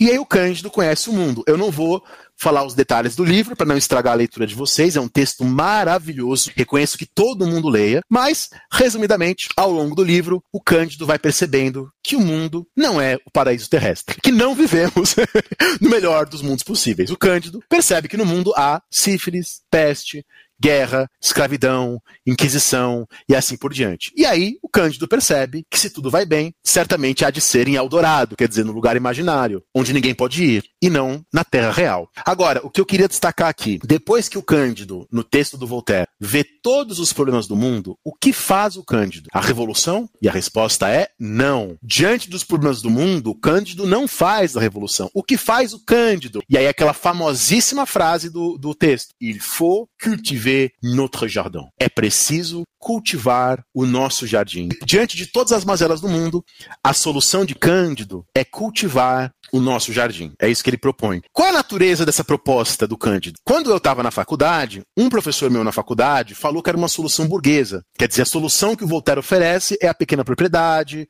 o trabalho, o individualismo. É, esse professor que eu tive na faculdade é um grande professor, adoro ele, aprendi muito com ele, mas eu discordo dessa interpretação. É, eu concordo muito mais, por exemplo, com uma interpretação apresentada pelo Julian Barnes é, em 2011, quando ele diz que essa solução voltairiana é preciso cultivar o nosso jardim, não é uma justificativa do egoísmo, e sim a busca de uma filosofia mais modesta. Não uma filosofia que quer interpretar o mundo inteiro e todas as coisas, mas uma filosofia mais modesta. Um encontro da filosofia com a realidade, é isso que ele está propondo. Ou como como diz o, o Vincenzo Ferroni, uma passagem da, da Teodiceia para a Antropodiceia. É, o historiador Peter Gay diz que essa solução é uma solução estoica, o historiador Anthony Pagden diz que é uma solução epicurista. Bom, o que eu queria dizer aqui, para quem está escutando, é que por esse meu resuminho bem simples, tá? Do texto do Voltaire, fica claro que dizer que os iluministas eram otimistas e acreditavam que eles podiam compreender tudo, bom, não é isso que aparece em Voltaire. Então isso é uma caricatura que algumas pessoas desenham do iluminismo, né? E uma coisa que eu acho que, que vale a gente mencionar aqui é que como alguns iluministas entendiam que o mundo era regido por leis naturais,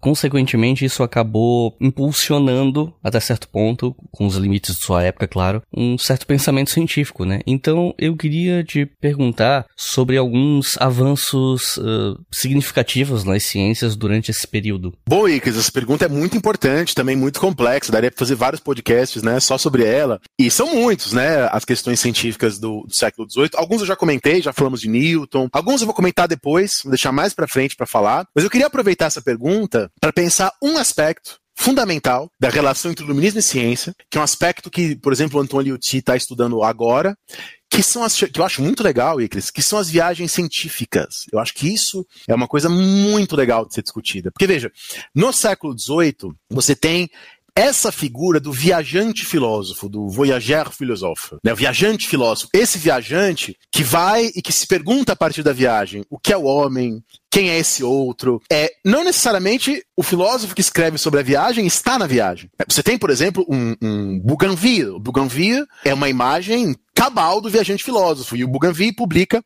em 1771, A Viagem ao Redor do Mundo.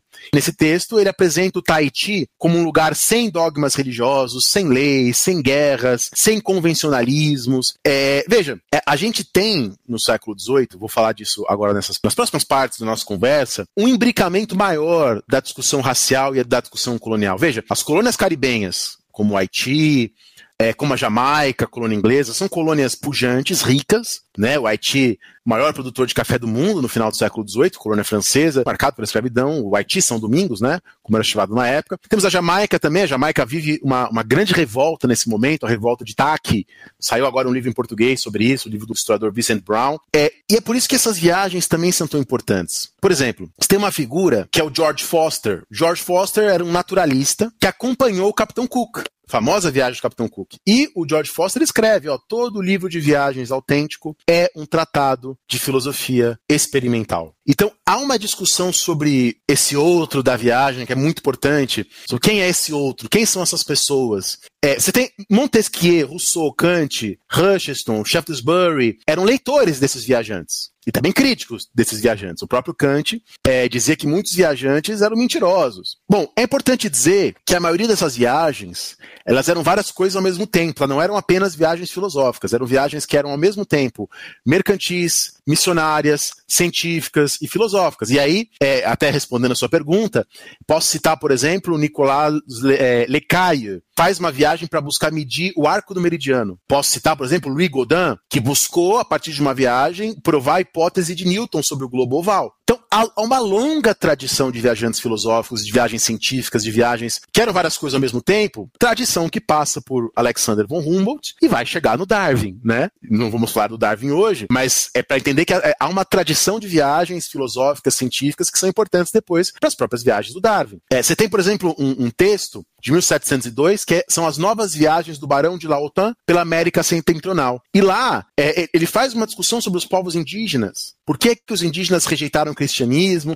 Apresenta as pressões europeias como vitimizantes dos indígenas, vitimizam os indígenas. Mas, é de fato, as viagens mais famosas são as, as três viagens do Capitão Cook, entre 1768 e 1799. E essas viagens, nessas viagens, ele é acompanhado por cientistas. E é aí, justamente, que a Polinésia, é, ela se torna, nas luzes, uma espécie de laboratório filosófico, uma espécie de experimento mental. Então, a Polinésia era utilizada para discutir que é a natureza humana, aquelas questões do iluminismo. Como é que as línguas se formaram? Então você tem a, a, figuras como, por exemplo, o Autuhu, que era um homem do Tahiti, um, um, homem do Tahiti que foi levado até Paris. Foi tirado do Tahiti, levado até Paris em 1769, depois trazido de volta e ele morre de sarampo no caminho. O Auturu, ele conheceu D'Alembert, conheceu Diderot, conheceu Elvélcio, conheceu Buffon.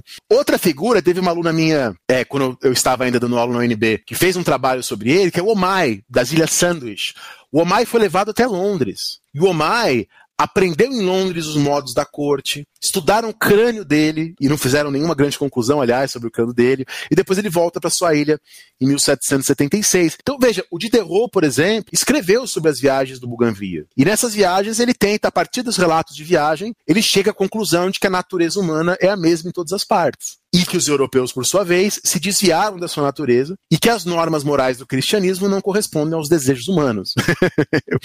é, e aí o, o Diderot escreve que os habitantes do Tahiti enxergaram as mulheres pelo que elas são: amantes, mães, companheiras, amigas e não propriedades, como fazem os europeus. Então ele usa, olha que interessante, o Diderot usa os relatos de viagem para criticar a maneira como os europeus tratam as mulheres. Usa de, os relatos de viagem para dizer como as histórias bíblicas são falsas, né? Porque as histórias, as histórias bíblicas elas não se encaixam, elas não se sustentam diante da variedade de povos do mundo. Então, olha a importância dessas viagens para pensar ciência, para pensar filosofia. Quem quiser buscar aí, tem algumas pinturas do Omai mostrando ele com cientistas, ele sendo estudado. Tem o texto da escritora Fanny Burney, é, a Evelina, e ela fala dos modos que o Omai aprende. É, como eu disse no começo da nossa conversa, em 1756, o Marquês de Mirabeau apresenta a palavra civilização, né, no texto O Amigo dos Homens. Palavra esta que ele vai equivaler à urbanidade, entendimento, suavização dos costumes. Mas é, é preciso mencionar também o ensaio sobre os costumes do Voltaire,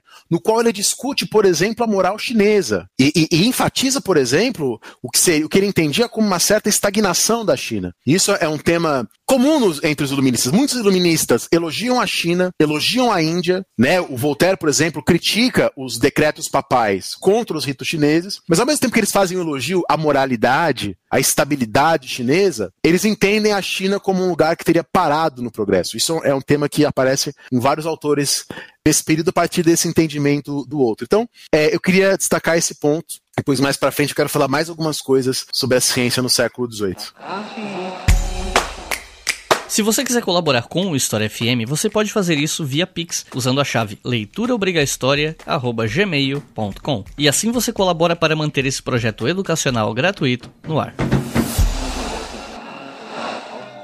Ainda sobre o impacto dos pensadores nesse período, eu queria voltar na importância de Montesquieu para a política moderna, porque normalmente é atribuído a ele a teoria dos três poderes, né, do executivo, legislativo e judiciário. Mas a gente sabe que ela foi criada por Alexander Hamilton e o James Madison sob influência de Montesquieu, né? E apesar disso, né, a gente está falando que Montesquieu influenciou esses caras, então existe alguma relação ali que a gente possa fazer, especialmente a influência que o espírito das leis teve, né, né nesses autores e tal, e, e na própria política que a gente conhece hoje. Então, eu queria pedir para tu explicar melhor como é que o Montesquieu pensava as leis, no caso assim, se elas eram justas ou injustas justas, o que que definia uma coisa e outra, e, e como leis poderiam ser um reflexo das relações sociais de um determinado momento, enfim. Ah, e Cris, é, é, como eu disse, né, é claro que a gente poderia ficar muitas horas, ou podia ficar a vida inteira, né, como alguns de fato fazem, discutindo Montesquieu, né, mas aqui eu posso fazer uma síntese de algumas ideias importantes, e aí quem quiser depois busca mais coisas, vai ler. É, o Espírito das Leis, né, Iclis, o livro que você menciona, publicado em 1748, ele, de fato, ele defende que há dois tipos de lei. Existem as leis da natureza, e as leis da natureza foram instituídas por Deus. Essas leis da natureza são perfeitas, né? Elas trazem perfeição ao universo, trazem harmonia às coisas, porque Deus as fez de acordo com a sua sabedoria. Agora, existem as leis criadas pelos seres humanos, que ele vai chamar de leis positivas, né? Que a gente institui. É, e as leis humanas, elas são apenas uma modalidade das leis. E a verdade é que as leis de Deus são feitas por um ser perfeito, que é Deus. As leis humanas são feitas por seres imperfeitos, que são seres humanos, seres sujeitos à ignorância, seres sujeitos ao erro. O que acontece é, o que as leis de Deus fazem de forma perfeita, as leis humanas devem buscar fazer também. Que é o quê? Assim como as leis de Deus expressam a verdade e a harmonia da natureza, as leis humanas devem buscar expressar as necessidades dos povos. Quer dizer, elas devem estar bem relacionadas com as nossas formas de governo, o nosso clima, as nossas condições geográficas, né? o clima é um tema importante também no século XVIII. Então veja, assim, e aí voltamos a Newton de novo, né? Assim como Newton, Isaac Newton, extraiu a lei da gravidade, observando a relação entre os corpos, Montesquieu buscava extrair as leis humanas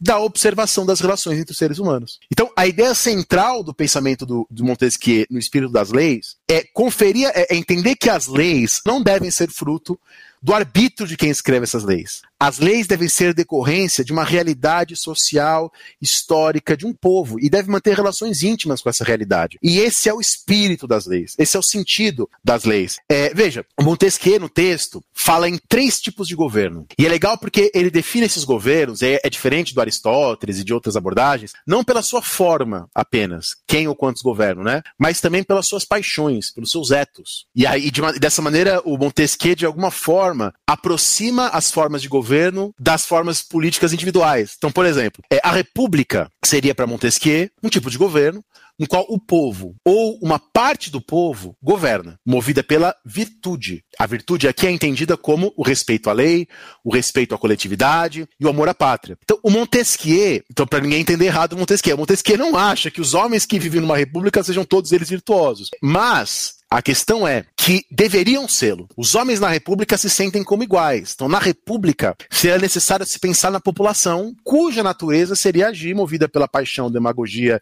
e coisas assim, e assim a República poderia se, se degenerar em despotismo, etc. Além disso, há um ponto importante que para ele a República, ela só é possível em pequenos territórios. E aí, se uma República cresce demais, ela pode se degenerar. E aí, enfim, há o exemplo romano, o Montesquieu também tem textos importantes sobre a história de Roma. Bom, de alguma maneira para Montesquieu, então a república seria impossível na sua própria época, pelo menos nos grandes países, né? Porque é, seria muito difícil para os seres humanos colocarem o bem público acima das suas paixões e ambições individuais, exercendo assim a virtude. Então a república seria o governo da virtude e a república seria difícil de ser implantada em lugares grandes, na própria época no Montesquieu. Há também a monarquia. A monarquia já se a república seria caracterizada pela virtude, a monarquia seria caracterizada pela honra. Na monarquia, um governa, mas não de maneira despótica. Na monarquia, embora seja uma pessoa que governa, essa pessoa respeita as leis fundamentais estabelecidas. A monarquia é movida pela honra. O que, que significa honra? O respeito de cada um pela sua posição na sociedade. E é isso que mantém a monarquia. Então, assim como a república é mantida pela virtude, a monarquia é mantida pela honra. E é por isso que, para Montesquieu, não há monarquia sem nobreza e não há nobreza sem monarquia. Né? Porque, veja, o nobre seria aquele que preza a honra mais do que a própria vida. E por isso um nobre, ele freia o despotismo. A nobreza, em Montesquieu, é, pode ser um freio para o despotismo. Quando que a monarquia cai? Ah, vimos que a república cai quando as pessoas estão tomadas pela demagogia, não colocam o, o bem comum à frente dos interesses individuais. A monarquia cai quando o príncipe relaciona tudo unicamente a si. Quer dizer, é, quando o príncipe governa de maneira despótica. E aí vem o terceiro tipo de governo, que é o despotismo.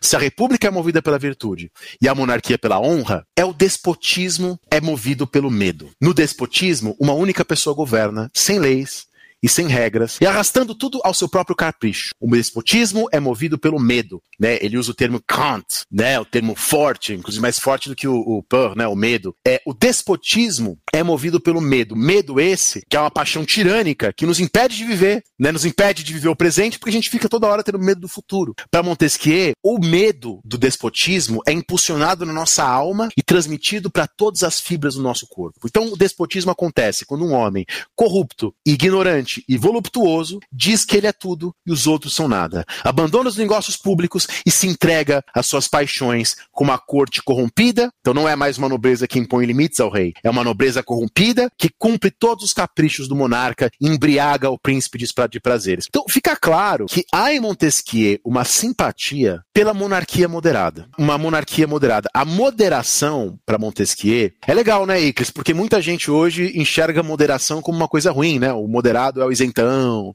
moderado é aquele que não se posiciona. Para o Montesquieu, a moderação é uma forma de inteligência. Porque a moderação é o cálculo que a gente faz das possibilidades das ações e fenômenos que podem acontecer. E aí os freios e contrafreios, as leis, são produtos desses cálculos que garantem a moderação e nos impedem do despotismo. E nos impedem de viver e de cair no despotismo. E aí, justamente, respondendo a sua pergunta, no capítulo mais conhecido do Espírito das Leis, o Montesquieu mostra sua simpatia pela Constituição inglesa, pela forma como a monarquia inglesa está constituída, e o Montesquieu faz uma célebre frase, apresenta uma célebre frase. Montesquieu diz o seguinte: qual que é a natureza do poder? A natureza do poder é o abuso de suas prerrogativas. Então todo mundo que tem poder tende a abusar de todas as possibilidades que esse poder dispõe. É, é o síndico de condomínio vai querer abusar. É um poder micro, é um micropoder, mas tudo que esse poder permitir, ele tende a abusar. Então, diz o Montesquieu, todo ser humano que tem o poder é tentado a abusar do poder. Portanto, é preciso que o poder freie o poder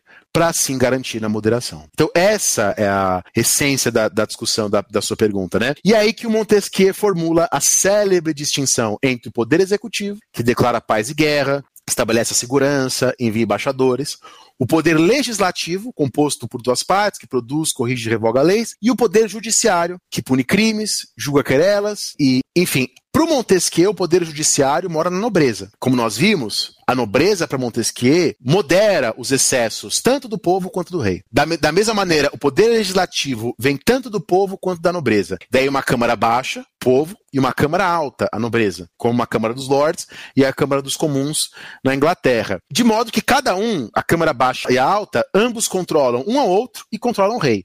E o rei, da mesma forma, vigiado pelo povo e pela nobreza, protege a nobreza contra o povo e protege o povo contra a nobreza. É, tem um, um livro bem famoso sobre Montesquieu, escrito pelo Althusser, marxista famoso. Segundo Althusser, é errado dizer que o Montesquieu defende a separação de poderes. Quem defende a separação de poderes é o Locke. Veja, no texto do Montesquieu, o executivo vigia o legislativo, o legislativo vigia o executivo, o legislativo pode julgar os nobres. É, então se trata não de uma separação de poderes, mas de uma combinação de poderes, de uma fusão, de um laço de poderes. Eles têm funções distintas, mas eles se equilibram, eles se moderam. E a moderação é o que traz a felicidade pública. Então veja, de novo, o paralelo com a física. Assim como no universo tudo se modera pela ação e pela reação, o mesmo deveria concerner, mesmo concerne aos poderes. Os poderes também se, se moderam por meio da ação e da reação. E a moderação vem quando as pretensões de um poder sobre o outro são limitadas mutuamente.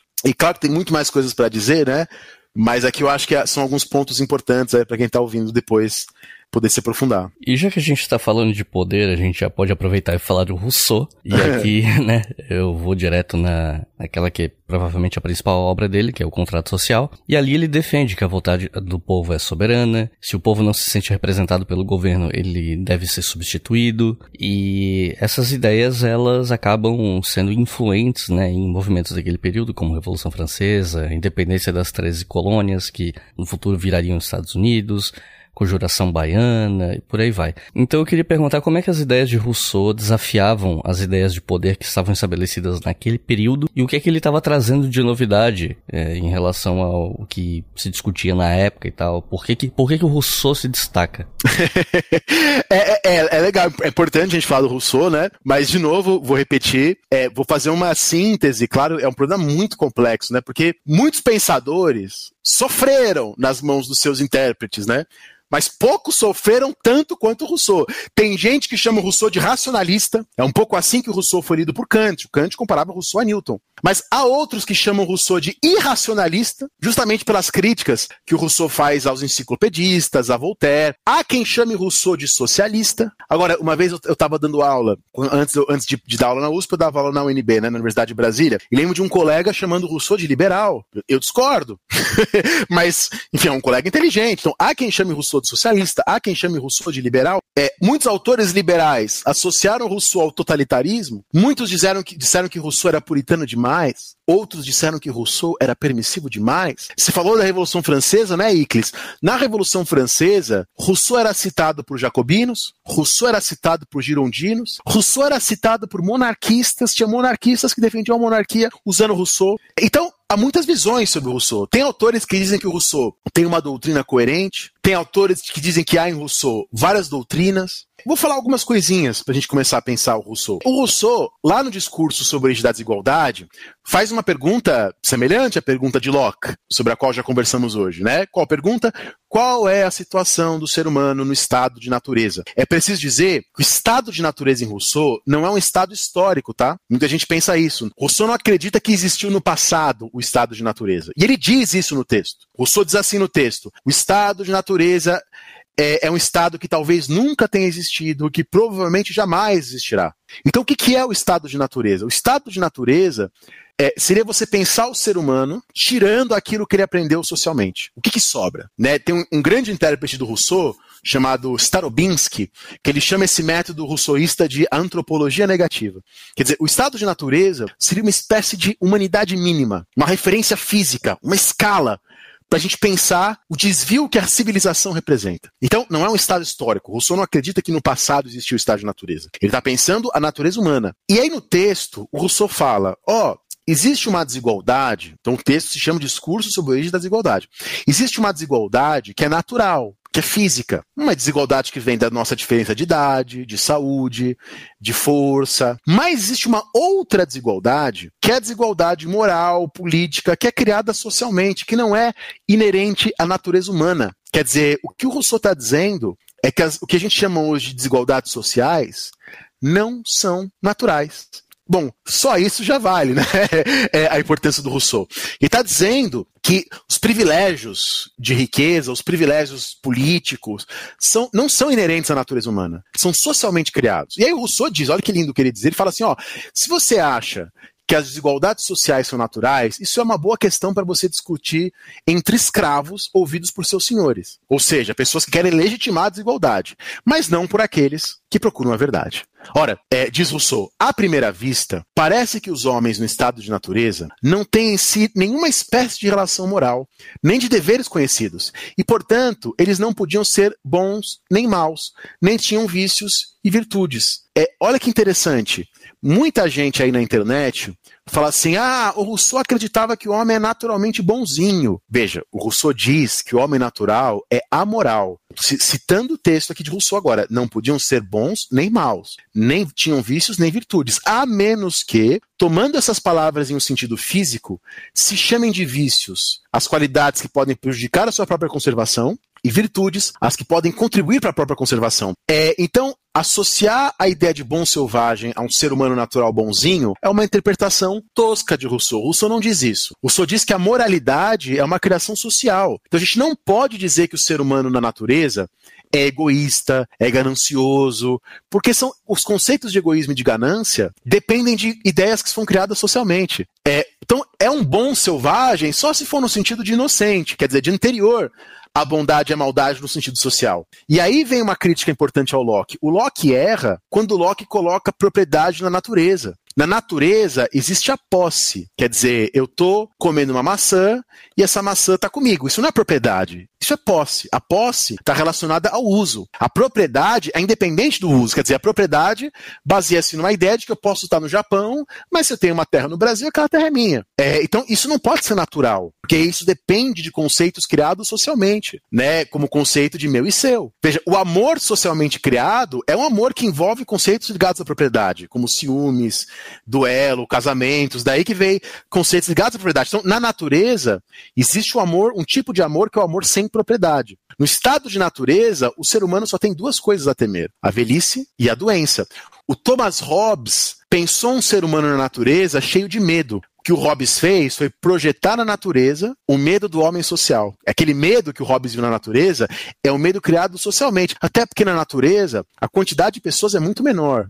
o que impede a guerra de todos contra todos? A guerra de todos contra todos só é possível numa civilização com um monte de gente, com propriedade, etc. Então, veja, a crítica que ele faz é que de uma forma ou de outra, Locke, Hobbes, Grossio, Pufendorf introduziram na natureza elementos que são, na verdade, do homem social. E não entenderam que é preciso um tempo até que o homem criasse palavras como autoridade de governo. Então, citando aqui o Rousseau, não se pode fazer do homem natural um filósofo, em lugar de fazê-lo homem. Seria preciso deixar de lado todos os livros científicos que só nos ensinam a ver os seres humanos a partir daquilo que eles fizeram. Então, o ser humano no estado de natureza, ele não tem nenhum instinto próprio, ele se apropria dos outros instintos. Ele não tem nenhuma dos instintos dos outros animais, né? Ele não tem uma comida única que ele pode comer comer, mas ele pode se nutrir dos vários alimentos que os animais dividem. É, veja, o homem no estado de natureza, ele tem todo o vigor de que a espécie humana é capaz. Veja, a nossa indústria, diz Rousseau, nos priva da força e da agilidade que temos na natureza. Em outras palavras, a escada diminui a nossa agilidade de subir. O machado diminui a nossa força de romper galhos. E assim por diante é, na natureza, tem uma valorização daquilo que é o vigor da espécie humana. E o homem, no estado de natureza, vive disperso entre os animais. E desde cedo, ele tem que medir força com os outros animais. E logo ele faz a comparação. Eu lembro quando eu estudei Rousseau na faculdade, Iclis, que eu, eu, lembro que eu li primeiro uma tradução do Rousseau. E a tradução, lembro que meu professor na época mostrou isso, a tradução tinha um erro, porque ela não mostrava como Rousseau fala em ser humano e outros animais. Ele usa, ele fala dessa maneira. É, a, a verdade é que, então, na natureza, o ser humano se compara aos outros animais. E ele verifica que ele ultrapassa os outros animais em habilidade, mesmo quando ele é ultrapassado pelos outros animais em força. Nenhum animal, diz Rousseau, guerreia naturalmente com o ser humano, a não ser se esse animal estiver é, fazendo sua própria defesa ou estiver numa situação de fome extrema. Então parece, diz Rousseau, que o ser humano não é uma espécie destinada a servir de pasto para outra espécie. O ser humano tem, teme as enfermidades, a infância, a velhice, assim como os outros animais, e teme a doença. Só que a doença ela é agravada pela própria sociedade, diz Rousseau, que multiplica as doenças pelo excesso de trabalho de umas pessoas, pelo excesso de ociosidade de outras pessoas. É, então, toda hora, quando ele vai descrevendo o estado de natureza, ele vai fazendo críticas à, à, nossa civilização. E a questão é: se o estado de natureza procede dessa maneira que eu resumi, bem resumidinho agora, por que, que o ser humano sai do estado de natureza? E aí, um primeiro ponto importante é que o ser humano é o único animal capaz de sair do estado de natureza. E aí que vem a ideia de perfectibilidade. Quer dizer, ao contrário dos outros animais, o ser humano possui a perfectibilidade, isto é, os seres humanos humanos não permanecem para sempre no seu estado primitivo. Eles sempre podem superá-lo. Quer dizer, em outras palavras, os seres humanos não se satisfazem com o tipo de existência que receberam da natureza. Os seres humanos criam e constroem outras formas de existência. O homem não é passivo em relação à natureza. Ele pode produzir, dar forma. O ser humano não se contenta com o que ele recebe da natureza. Então ele pode criar. Então ele sai do estado de natureza e aí sim ele se torna, no sentido socialmente criado, bom ou mal. Veja, é, a natureza, diz Rousseau, manda em todos os animais e a besta obedece. O ser humano sofre da mesma influência, mas considera-se livre para concordar e resistir. Ou seja, para citar é, é, algumas passagens famosas, né? As aves, os cachorros permanecem sendo o que eles são, obedecendo seus instintos. O ser humano pode resistir aos seus instintos. E aí vem a ideia de liberdade. Nessa consciência de liberdade, o ser humano mostra a espiritualidade da alma humana. Pois, se a física pode explicar o mecanismo dos sentidos e a formação das ideias, essa liberdade humana jamais poderá ser explicada pelas leis da mecânica. E aí o Rousseau diz: só o ser humano pode se tornar um imbecil. e aí aquela passagem famosa: o verdadeiro fundador da sociedade civil foi o primeiro que, tendo cercado um terreno, disse: isto é meu, e encontrou pessoas suficientemente simples para acreditarem neles. Quantos crimes, guerras, assassinatos, misérias e horrores não pouparia ao gênero humano aquele que, arrancando as estacas ou enchendo o fosso, tivesse gritado aos seus semelhantes: defendam-se desse impostor. Fora preciso muito menos. Então, com a propriedade, vem uma série, que, que não é natural, portanto, ela é criada socialmente, vem uma série de desigualdades. Agora, é, Rousseau era crítico da civilização, isso é verdade. Rousseau era crítico do progresso, isso é verdade, mas Rousseau não propõe de maneira alguma voltar à natureza. Rousseau não propõe de maneira alguma abolir a propriedade. Veja, algumas passagens do contrato social, Rousseau deixa claro a sua simpatia pela pequena propriedade. Então veja, o Locke, lá no texto dele que a gente mencionou, o Locke diz que a liberdade tem um limite. Qual é o limite da liberdade? O momento em que você afeta a liberdade do outro. E aí a importância da lei. Sem lei não existe liberdade, né? Onde não há lei não há liberdade, diz o Locke. A liberdade ela tem que ter um limite justamente para proteger as liberdades dos outros. Isso está em Locke. O Rousseau, e depois o Robespierre vai citar isso bastante, o Rousseau diz, ora, assim como a liberdade tem um limite, a liberdade do outro, a propriedade tem que ter um limite também. Quer dizer, assim como ninguém pode ter tanta liberdade a ponto de ferir a liberdade do outro, ninguém pode ter uma quantidade de propriedade suficientemente grande para prejudicar os outros homens. Ninguém, frase famosa do Rousseau, ninguém pode ser tão rico a ponto de poder comprar outras pessoas. E ninguém pode ser tão pobre a ponto de precisar se vender. Então, ele idealiza de alguma maneira um mundo de pequenos proprietários,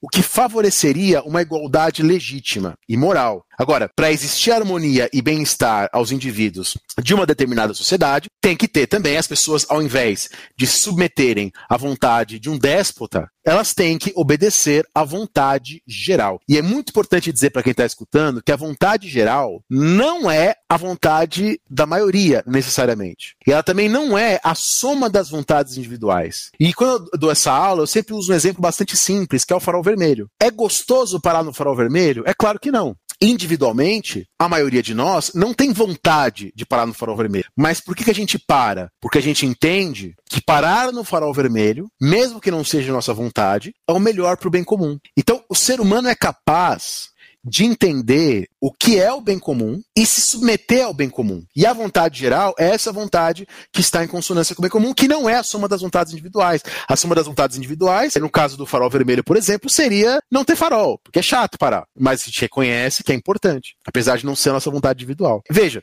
é, são algumas ideias chaves aqui do pensamento russoísta, mas eu queria dizer que tem muito mais coisa e que, inclusive, há várias discussões a respeito de algumas coisas que eu falei aqui, mas eu acho que deu para pensar um pouco sobre estado de natureza, propriedade e vontade geral. Diderot, um outro iluminista, disse assim: Desde os princípios das ciências profundas até os fundamentos da revelação, não há coisas que não foram pensadas em nosso século. Desde a metafísica até as questões de gosto. Tudo é discutido entre nós. Desde as disputas escolásticas dos teólogos até objetos de comércio. Tudo foi discutido, analisado e, no mínimo, agitado.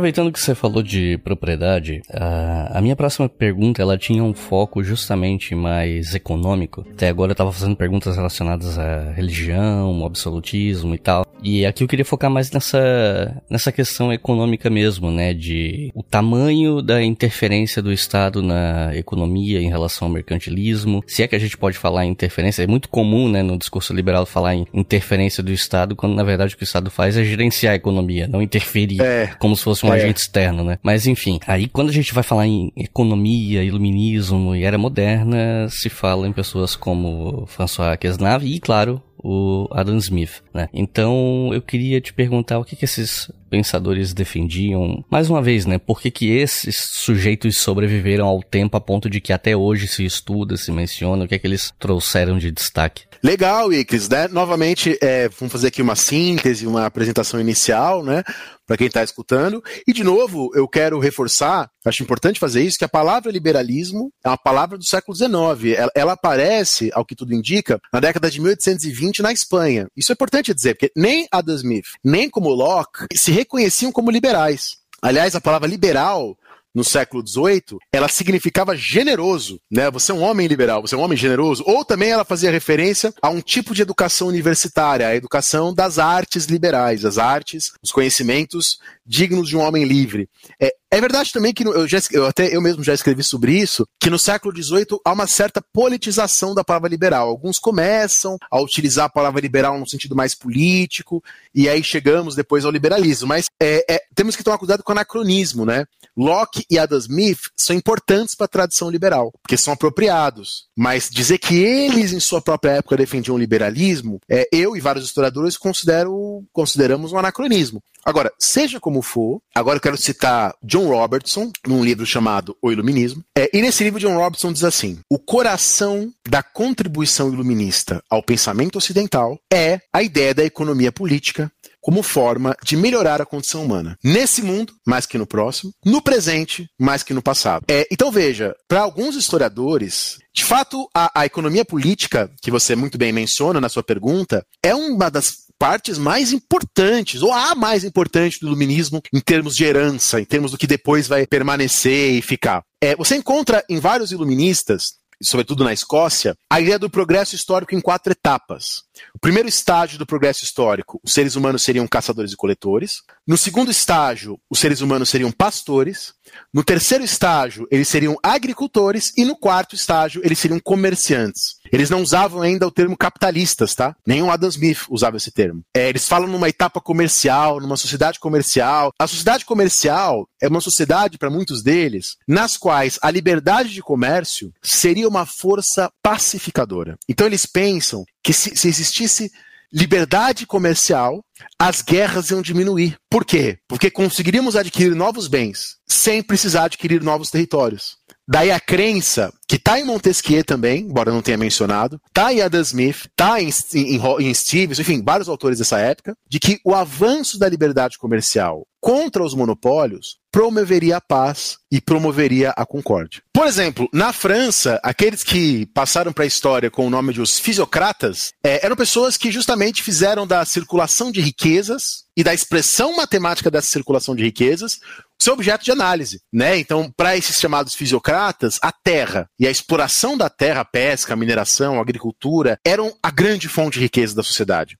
E o comércio e a indústria, nesse sentido, fariam circular e transformar essa riqueza, cuja origem continua a ser a natureza. É, e aí vem a ideia de que assim como num corpo uma doença prejudica a circulação de sangue, né? A circulação de sangue é, precisa ser boa para a gente ser saudável. Numa sociedade, um Estado com excesso de monopólios, regulamentos e limites poderia prejudicar a sociedade, né? E aí a gente fala justamente no François Quesnay, que você mencionou, no Turgot, no Gournay, que serão, o Turgot, por exemplo, um reformador importante na época de Luís XVI, antes da Revolução Francesa. De fato, quando esses pensadores puderam auxiliar os reis da França, e aí aquela ideia dos iluministas, justamente que eu falei no começo do, do programa, com pessoas que querem se colocar à testa da, da sociedade, vão a café, salões, são conselheiros de reis, né? Quando eles puderam auxiliar os reis da França, eles foram importantes para abolir aduanas, regulamentações e monopólios, por exemplo, é, é, coisa que é feita. Bom, o Adam Smith era em grande medida crítico desses autores, né? Quando o Adam Smith passa um período na França, ele toma contato com esses pensamentos e, enfim, é, grande parte da escrita da riqueza das nações está relacionada a esse período que Adam Smith passa na França. Por exemplo, o Smith defende de fato a superioridade de uma sociedade onde há maior difusão do comércio, justamente porque as trocas nos permitem adquirir produtos e bens sem recorrermos às guerras e saques. Então, nesse sentido, como acontece também em Montesquieu, há uma identidade entre o avanço da liberdade comercial, a paz e a diminuição das guerras. É, e aí vão há passagens clássicas do Adam Smith, que alguns autores, por exemplo, utilizam para pensar a importância do interesse. Então, uma dessas passagens é aquela: não é da benevolência do açougueiro, do cervejeiro ou do padeiro que esperamos no nosso jantar, mas da consideração que eles têm pelo seu próprio interesse. Então, eu vou conseguir o meu jantar com açougueiro, com cervejeiro e com padeiro, não porque o padeiro, o açougueiro e o cervejeiro gostam de mim, mas pelo interesse que eles têm é, nessa venda, na compra. Então, dirigimos-nos não à sua humanidade, mas à sua autoestima, diz Adam Smith. E nunca lhes falamos das nossas próprias necessidades. Né? Eu não vou pro padeiro e falo, padeiro, eu estou com fome, me dê um pão. Eu falo, não, padeiro, eu te dou meu dinheiro, você me dá o pão. É, com a maior liberdade de comércio, também seria mais alimentada, evidentemente, a divisão do trabalho. E aí vem os capítulos clássicos de Adam Smith lá sobre os alfinetes, sobre o aumento de produtividade com a divisão do trabalho, e uma sociedade tornando-se mais rica. O que não significa que também Adam Smith não apresente críticas a essa divisão do trabalho. E ele apresenta críticas né, a essa divisão. Mas é verdade, e aqui vou mencionar mais uma passagem da Riqueza das Nações, que Adam Smith diz assim: a receita anual de toda a sociedade é sempre igual ao valor de troca de todo o produto anual de sua indústria. Portanto, quando todo indivíduo se esforça o mais que pode, não só para empregar o seu capital na indústria interna, como também para que seu produto tenha o maior valor possível, trabalha necessariamente no sentido de aumentar o máximo possível a renda anual da sociedade. Na verdade, ele geralmente não pretende promover o interesse público, nem sabe até que ponto está promovendo o interesse público, dirigindo a indústria de tal maneira que seu produto possa ter o maior valor possível, só está querendo promover o seu próprio interesse, e nesses casos, como em muitos, está sendo levado por uma mão invisível a promover um fim que não fazia parte das suas intenções. Bom, a gente poderia ficar vários programas discutindo só essa passagem, valor de troca, produto anual da sua indústria, mas eu queria destacar o uso aqui de mão invisível. Perceba que ele não fala mão invisível do mercado. Ele usa aqui o termo mão invisível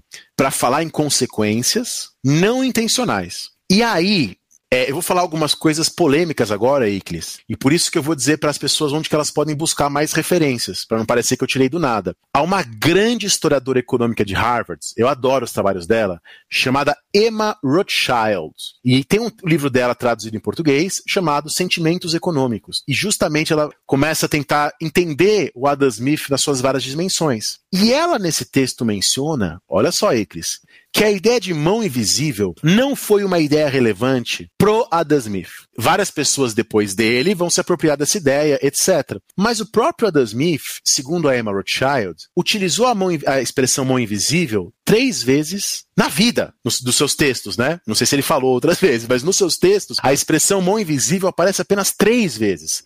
Aparece na História da Astronomia, que é um dos primeiros textos do Adam Smith, na Teoria dos Sentimentos Morais e na Riqueza das Nações. E quase sempre, a ideia de mão invisível tem a ver com estoicismo, com equilíbrio estoico, e nenhuma delas exa exatamente com livre mercado, né? Embora essa seja uma leitura possível dessa última vez que ele usa, na teoria dos sentimentos morais, na história da astronomia, ele usa de fato de outras formas a expressão. E a verdade, Iclis, é que o Adam Smith tem vários textos importantes sobre a linguagem. Tem num desses textos, por exemplo, o Adam Smith passa várias páginas discorrendo sobre a palavra mas, but. Quer dizer, por que eu estou falando isso? Porque o Adam Smith tinha muito cuidado com as palavras que ele empregava. Ele era um grande escritor. Então, se o Adam Smith usou pouquíssimas vezes na vida, nos seus textos, a expressão mão invisível, é justo considerar que não era o um conceito importante para ele. E que é um conceito que depois vai ser apropriado. Então, quem quiser saber mais sobre isso, leia os textos da Emma Rothschild, os artigos desse livro, porque o que a Amy Rothschild discorre é que é o século XIX que inventa uma ideia de um Adam Smith conservador, de um Adam Smith estatofóbico. Lembremos, por exemplo, que o Adam Smith morre no comecinho da Revolução Francesa. Quando o Adam Smith morre, a Revolução Francesa estava começando. E nesse período, ele faz a última revisão da teoria dos sentimentos morais. E nessa última revisão, ele afirma, nas passagens que ele insere, que os príncipes soberanos eram perigosos reformadores. Alguns autores dizem que essas mudanças que ele faz durante a Revolução Francesa indicam uma certa simpatia de Adam Smith em relação à Revolução Francesa. Ó, eu não sei se isso é verdade, isso é discutível, mas o que é verdade é que autores como Thomas Paine e a Meryl Stonecraft eram entusiastas de Adam Smith. Quer dizer, vários revolucionários na Revolução Francesa diziam-se seguidores de Adam Smith. É, isso é um problema, né? Ó, oh, vou dar um, exemplo bem legal. Em 1795, na Inglaterra, há uma discussão sobre a aprovação ou não do salário mínimo. E um autor chamado Whitbread defende o salário mínimo, usando, sabe qual autor como referência? Adam Smith. É, então veja só, é, os, de, os, primeiros defensores do salário mínimo na Inglaterra o fazem baseados na obra de Adam Smith. Thomas Malthus censurava Adam Smith, porque Adam Smith, segundo Thomas Malthus, acreditava que a riqueza das nações tinha a ver com a felicidade das camadas mais baixas. É, então, o que eu queria deixar claro aqui, para quem está ouvindo, é claro que eu não, não, eu não consigo aqui resumir as centenas e centenas de páginas da riqueza das nações. Então, eu só queria pontuar que as pessoas tomassem cuidado com uma certa leitura do Adam Smith forte no Brasil e que não condiz com o Adam Smith histórico. E, e não precisa acreditar em mim. Vai ler a professora de Harvard, Leon Rothschild, para você ver o que eu estou falando. É, vou ler mais uma passagem aqui do Adam Smith. Segundo Adam Smith na Riqueza das Nações, são,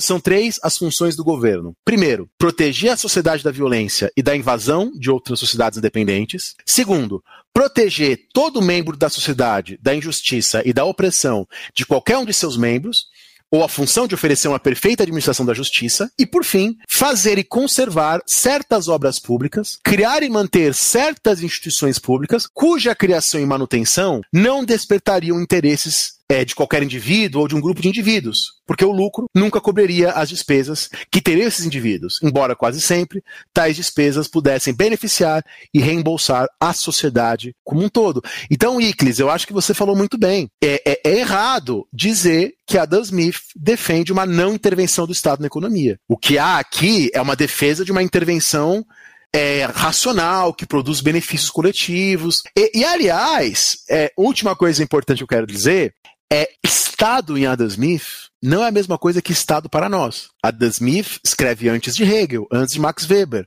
Hegel e Max Weber foram autores importantes para a nossa ideia de Estado. É, por exemplo, para Adam Smith, as corporações de ofício estavam incluídas na sua ideia de Estado, né? Então não é a nossa ideia do Estado, do monopólio da violência e tal. É, então eu quis aqui pelo menos deixar algumas referências e, e alguns questionamentos para quem está nos escutando agora nesse momento.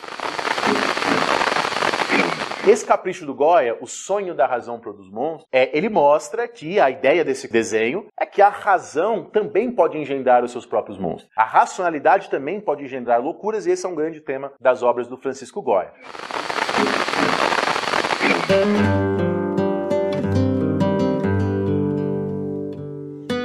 Aqui eu queria conversar sobre uma coisa que surge durante esse período que a gente fala do iluminismo, que é a enciclopédia. Né? No, no, período iluminista foi lançado essa enciclopédia original com 35 volumes, que teve aí o trabalho de vários cientistas e filósofos e tal, e que se tornou meio que um símbolo de catalogação e, e divulgação do conhecimento científico e tal. Então eu queria saber qual é a importância das enciclopédias naquele período e que mensagem essas, essas pessoas que trabalhavam né, nessa enciclopédia queriam passar em relação à importância desse conhecimento científico. Ah, legal, Icris. Bom, é, evidentemente, falando, falando desse tema, não há como não falar da enciclopédia, né? E, e bom, para falar em, em, poucas palavras, né? Para também esse podcast não ficar tão gigantesco assim, já vai ficar bem grande. É, a enciclopédia, ela foi, de fato, uma tarefa monumental. De fato, a gente pode pensar a enciclopédia, ainda que criticamente, como uma espécie de vitrine das ideias iluministas. Ela tem ali pelas minhas anotações aqui, 142 autores, na qual participam, então, os mais brilhantes filósofos do século das luzes. A gente percebe é, nesses autores uma importância de, de filósofos que já tinham morrido, claro, mas que são importantes referências, como o Descartes, como o John Locke. É, e justamente, como você coloca muito bem na pergunta, o objetivo da enciclopédia era sintetizar, divulgar os conhecimentos existentes, tentar de alguma maneira abranger todo o círculo do saber e, justamente dentro de uma ideia iluminista, expurgar esse saber de superstições, de imposições de autoridade, de mentiras. Então, por exemplo, a gente pega a introdução do primeiro volume da enciclopédia. Ela foi escrita pelo D'Alembert, D'Alembert e Diderot, que organizam né, a enciclopédia. É, o discurso preliminar do D'Alembert afirma justamente que uma nova luz se derrama sobre muitos objetos. E essa luz remexe desde os princípios da ciência até os fundamentos da religião revelada, desde a música até a moral, desde a teologia até a economia e o comércio. Eu acho que já ficou um pouco claro, né, nesse nosso programa de hoje, a abrangência da, das discussões no século XVIII. Um outro verbete da enciclopédia, o verbete filosofia. Esse verbete define filosofia como o ato de dar ou procurar a razão das coisas. Justamente, os grandes entraves da filosofia são, segundo verbete, a autoridade espírito sistemático. Outro verbete, para a gente destacar aqui, o verbete representantes. É, esse verbete expressa o que era a posição hegemônica entre esses pensadores, entre os filosóficos, que era a simpatia por uma monarquia parlamentar. Então, a ideia de que o governante só é legítimo se ele tiver entre ele e os súditos a, a, é, essa coisa da representação. No que diz respeito à religião, o lema, como a gente já falou hoje, não é a defesa do ateísmo. A defesa do ateísmo ela é minoritária no século XVIII. O lema é o combate à idolatria. Não é o combate à fé, mas o combate à imposição autoritária, à, à, à mentira que se arvora como verdade. Tá? A religião tem que ser submetida ao tribunal da razão, ao exame da razão, como qualquer outro campo da atividade humana. Então, a obra, a enciclopédia, ela tem 35 volumes, ela é publicada entre 1751 e 1772, ela teve 3.500 assinantes. Como nós já falamos no programa, muitos desses assinantes eram nobres, 12% eram membros da igreja, é, somente Voltaire redige 43 artigos, Rousseau escreve sobre economia, sobre política, sobre música, né? O Rousseau também compunha músicas. É, e é interessante a gente pensar também a enciclopédia do ponto de vista que gente, daquilo que a gente falou no começo do programa, que é a história da leitura, né? E a história da divulgação, como você fala, Iclis. É, a enciclopédia vendeu, veja, são 35 volumes. 71.818 é, artigos, 2.885 ilustrações. A enciclopédia vendeu entre 14 e 16 mil cópias na França. Imagina essa produção, né? É, então é preciso lembrar, além disso, uma coisa que, que é importante: o que, que era ler no século XVIII? Ler hoje é uma atividade profundamente individual. A gente ler um livro sozinho em casa ou num aparelho eletrônico, enfim. No século XVIII, a leitura era fortemente coletiva, quer dizer, a prática de lermos uns para os outros é, era uma prática muito comum. É, alguns dados que podem ajudar os ouvintes a pensar. A alfabetização na França, no século XVIII, ela chega a 50% dos homens e 25% das mulheres. Tá? Na Inglaterra, ela chega a 60% dos homens e 40% das mulheres. Na Escócia, chega a 65% dos homens. É interessante que há uma discussão no século XVIII muito forte sobre como publicar para vender. Então, por exemplo, o David Hume, quando ele lança o seu tratado sobre a natureza humana, é, há um fracasso editorial. O David Hume não vende como ele gostaria. E aí o David Hume convence os seus publicadores de lançar é, seus textos em volumes separados e, de forma mais barata. Então isso era pensado por esses caras no século XVIII. A estimativa é que o Adam Smith, por exemplo, ganhou algo como 1.800 libras com a riqueza das nações até a sua morte em 1790. O Rousseau Segundo o próprio Rousseau, diz em suas cartas, o Rousseau viveu quatro anos apenas com o dinheiro que ele ganhou vendendo o Emílio ou a Nova Heloísa. É, é importante falar que há no Iluminismo a difusão de livros em formatos menores, que há a ascensão do Review Journal, né, enfim, de, de textos que fazem aí resenhas e, e, etc. E é importante dizer, justamente, né, que David Hume chegou a, a, a passar um tempo junto com Rousseau, morando junto. Quando Adam Smith estava na, na França, era o momento em que, que, que Voltaire estava publicando, escrevendo seu tratado sobre a tolerância, ou seja, que os autores falam, o, o Pierre Bailey falava numa república das letras. Há ligações entre esses autores em, em, cartas. Então, há trabalhos famosos na historiografia hoje de historiadores e historiadoras que mapeiam essas cartas entre esses autores. A ideia de uma república das letras. Então, por exemplo, no Edinburgh Review, o Adam Smith faz uma avaliação da obra de Rousseau. Ele escreve em 1755, 1756. As academias, como a Academia Real de Berlim, como a Sociedade Seleta de Edimburgo, como a Academia de Ciências de Turim, eram academias que faziam concursos e competições de textos. Lembra que o discurso sobre a origem da desigualdade do Rousseau, ele é escrito para um desses concursos e perde, né, inclusive. então, veja, eu não eu como historiador não posso analisar o texto do Rousseau apenas pensando nas suas ideias. Tenho que pensar também que ele foi escrito para um propósito, que ele é, é, é publicado numa determinada forma, e que, para entender o texto, a maneira como ele é publicado, lido e como ele circula, também é importante. Né? Então, enfim, são observações eu acho que vale a pena ressaltar aí para quem está escutando, né? Tem um ponto que você já discutiu, já trouxe aqui quando você falou sobre o, especialmente sobre o Locke, mas que eu acho que vale fazer uma pergunta específica sobre isso, que é a questão do posicionamento dos iluministas em relação à escravidão. O que, que a gente pode falar sobre isso? Muito legal, Iclis, é muito importante falar sobre isso, e até no nosso podcast sobre Napoleão, a gente conversou um pouco sobre isso, né, a relação da Revolução Francesa com a escravidão. É, bom, acho que o primeiro ponto importante, que eu acho que já foi ressaltado então no programa, é que uma das discussões, um dos temas fundamentais para esse conjunto de pensadores é a discussão sobre a natureza humana e sobre a condição humana. É, voltemos à enciclopédia, que a gente estava falando agora um pouquinho da enciclopédia. Na enciclopédia, você tem um artigo chamado Colônias, do Verron de Faubournet. nesse artigo Colônias, há uma defesa da escravidão. Na mesma enciclopédia, há o artigo População, do Damillaville. E nesse artigo, o autor condena sem restrições à colonização. Então, eu, eu menciono isso para insistir naquilo que eu falei no começo do programa, que há uma ambiguidade nas luzes no que diz respeito a esse tema, no tema racial, no tema da escravidão. E aí eu recomendo fortemente a leitura do texto do Michel Trouillot, o antropólogo haitiano, o texto chamado Silenciando o Passado. Ele tem um capítulo no qual justamente ele discute essas posições é, ilustradas a respeito do tema racial, do tema da escravidão. Então, por exemplo, existia na França, desde 1788, a Sociedade dos Amigos dos Negros, né, do Brissot e do Condorcet, que depois são nomes importantes dentro dos girondinos. Então, eles eram abolicionistas. Então, Brissot e Condorcet se posicionavam contrários à escravidão. Mas, como mostra o Trouillot, era uma abolição que se pretendia gradual. Então não era abolido nada, era abolir primeiro o tráfico. Era uma abolição que se pretendia capitaneada pelos brancos. E aí, e aí o argumento do Michel Trouillot, que nenhum deles imaginava, porque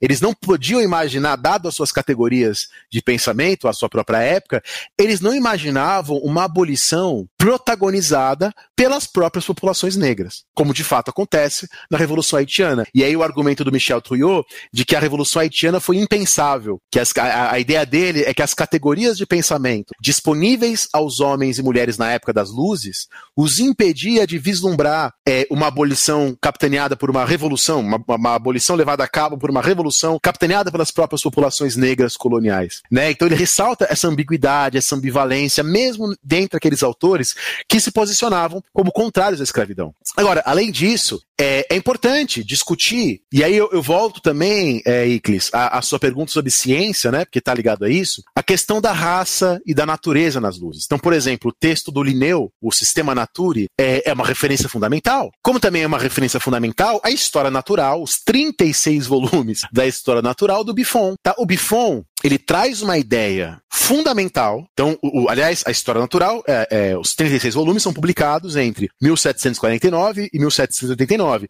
E há ali uma ideia fundamental, que é a ideia de que a natureza existe no tempo. Ou seja, a natureza não é composta por formas imutáveis, mas ela se transforma. E aí ele usa os fósseis justamente para desacreditar a cronologia bíblica. Então, diz o Buffon, é, e aqui há uma citação do Buffon que eu tirei do Starobinsky. A natureza não é uma intenção que estabiliza formas centrais. Né? Aqui é Starobinsky comentando Buffon. A natureza se apresenta como um dinamismo que tem o poder de criar todos os possíveis, todos os elos da grande corrente dos seres. A natureza cria diferenças, nuances e não tipos específicos. E aí, justamente, para entrar na questão da raça, diferentes raças são variações de espécies únicas. Caso contrário, diz o Buffon, a miscigenação causaria infertilidade. Bom, há em Buffon uma diferenciação entre negros do Sudão, da África Ocidental Central e cafres, né, os africanos orientais, os boximanes, os otentotes. Outro autor fundamental dessa discussão, Blumenbach. Tá? O Blumenbach, primeiro ele fala nos quatro tipos de seres humanos, depois ele inclui norte-africanos no grupo europeu, asiático ocidental, groenlandeses, esquimós, aí ele subdivide o tipo asiático em duas raças, enfim, não cabe a nós aqui entrarmos nos meandros do Blumenbach, mas mostrar para quem está escutando que essa era uma discussão importante no século XVIII. O próprio Blumenbach reúne uma biblioteca com autores negros e defende que a perfectibilidade, aquela que falamos anteriormente, também está presente nas populações da África, e não apenas nas populações europeias. Então, também é, é, o progresso é permitido a todos os outros povos. Há um outro autor, esse mais conhecido do público brasileiro, né? O Lamarck, tá? O Lamarck entende o ser humano como um auge temporário na escala animal e que capaz de ser então é, é, suplantado por formas mais avançadas. E um dos discípulos de Blumenbach foi justamente o Alexander von Humboldt. Este Humboldt que eu estou me referindo nasce em 1769 e morre em 1859. Há outros Humboldts aí na história, né? É, e o Humboldt pensa as diferentes raças como variações de uma espécie única. E justamente ele propõe o uso da expressão variedades de seres humanos e critica as fragilidades nas divisões de raças. Tá? Então, é, ele recusa o que ele entende ser uma presunção deprimente de que existam raças superiores e inferiores. E ele recusa o que é a infeliz doutrina aristotélica da escravidão como instituição natural. É, então há uma, como eu falei, autores no iluminismo com posições distintas no que diz respeito à questão racial, no que diz respeito à escravidão, também a questão do clima. Ela é importante, como nós mencionamos em Montesquieu, mas também não, não pode se exagerar a questão do clima. Então, por exemplo, o próprio Voltaire diz que a forma de governo é mais influente que o clima. Muitos autores mencionam é, o David Hume, né? O David Hume diz, no primeiro momento, que não existem diferenças universais na espécie humana, mas depois, numa nota de rodapé, ele diz suspeitar que os negros são inferiores aos brancos. Né? É, Rousseau, no contrato social, diz que muita gente acredita que os escravos são escravos por natureza porque eles foram escravizados contra a sua natureza. Olha que passagem genial do Rousseau. Kant que aparece como um crítico da escravidão e como um defensor de uma posição cosmopolita, mas muitos autores, claro, ressaltam o texto do Kant sobre as diferentes raças humanas, nas quais, enfim, ele faz uma divisão hierarquizada é, das quatro raças que ele apresenta lá, brancos, hunos, hindus e negros. É claro que as posições de Hume, de Kant sobre esse tema são complexas, mereceriam uma abordagem mais aprofundada. Mas, de fato, existe um grupo grande e que se fortalece no final do século XVIII, crítico da escravidão, mas ao mesmo tempo é, é preciso mencionar que essa crítica à escravidão, às vezes, era uma crítica que vinha é, acompanhada de uma posição que defendia uma abolição liderada pelos brancos e, e, que essa é uma discussão importante na Revolução Haitiana. Aquele historiador que eu mencionei no começo do programa, o Antoine Liuti, ele faz uma discussão muito legal sobre o abade de Rainal, que de fato denuncia os impérios europeus, denuncia a escravidão, mas não numa perspectiva, claro, de independência decolonial ou qualquer coisa assim, mas numa perspectiva precisamente de reforma. Né? Eu acho, inclusive, que a gente pode falar um pouquinho, né, antes de terminar o programa, desse tema da reforma, que é fundamental, sobretudo no final do século XVIII, quando se aproxima a época das revoluções, né? Lá no seu texto, o que é o esclarecimento, ele define o esclarecimento como a saída da menoridade. E o que é a menoridade para o Kant? A menoridade é a incapacidade de você fazer uso do seu entendimento sem a direção de outra pessoa.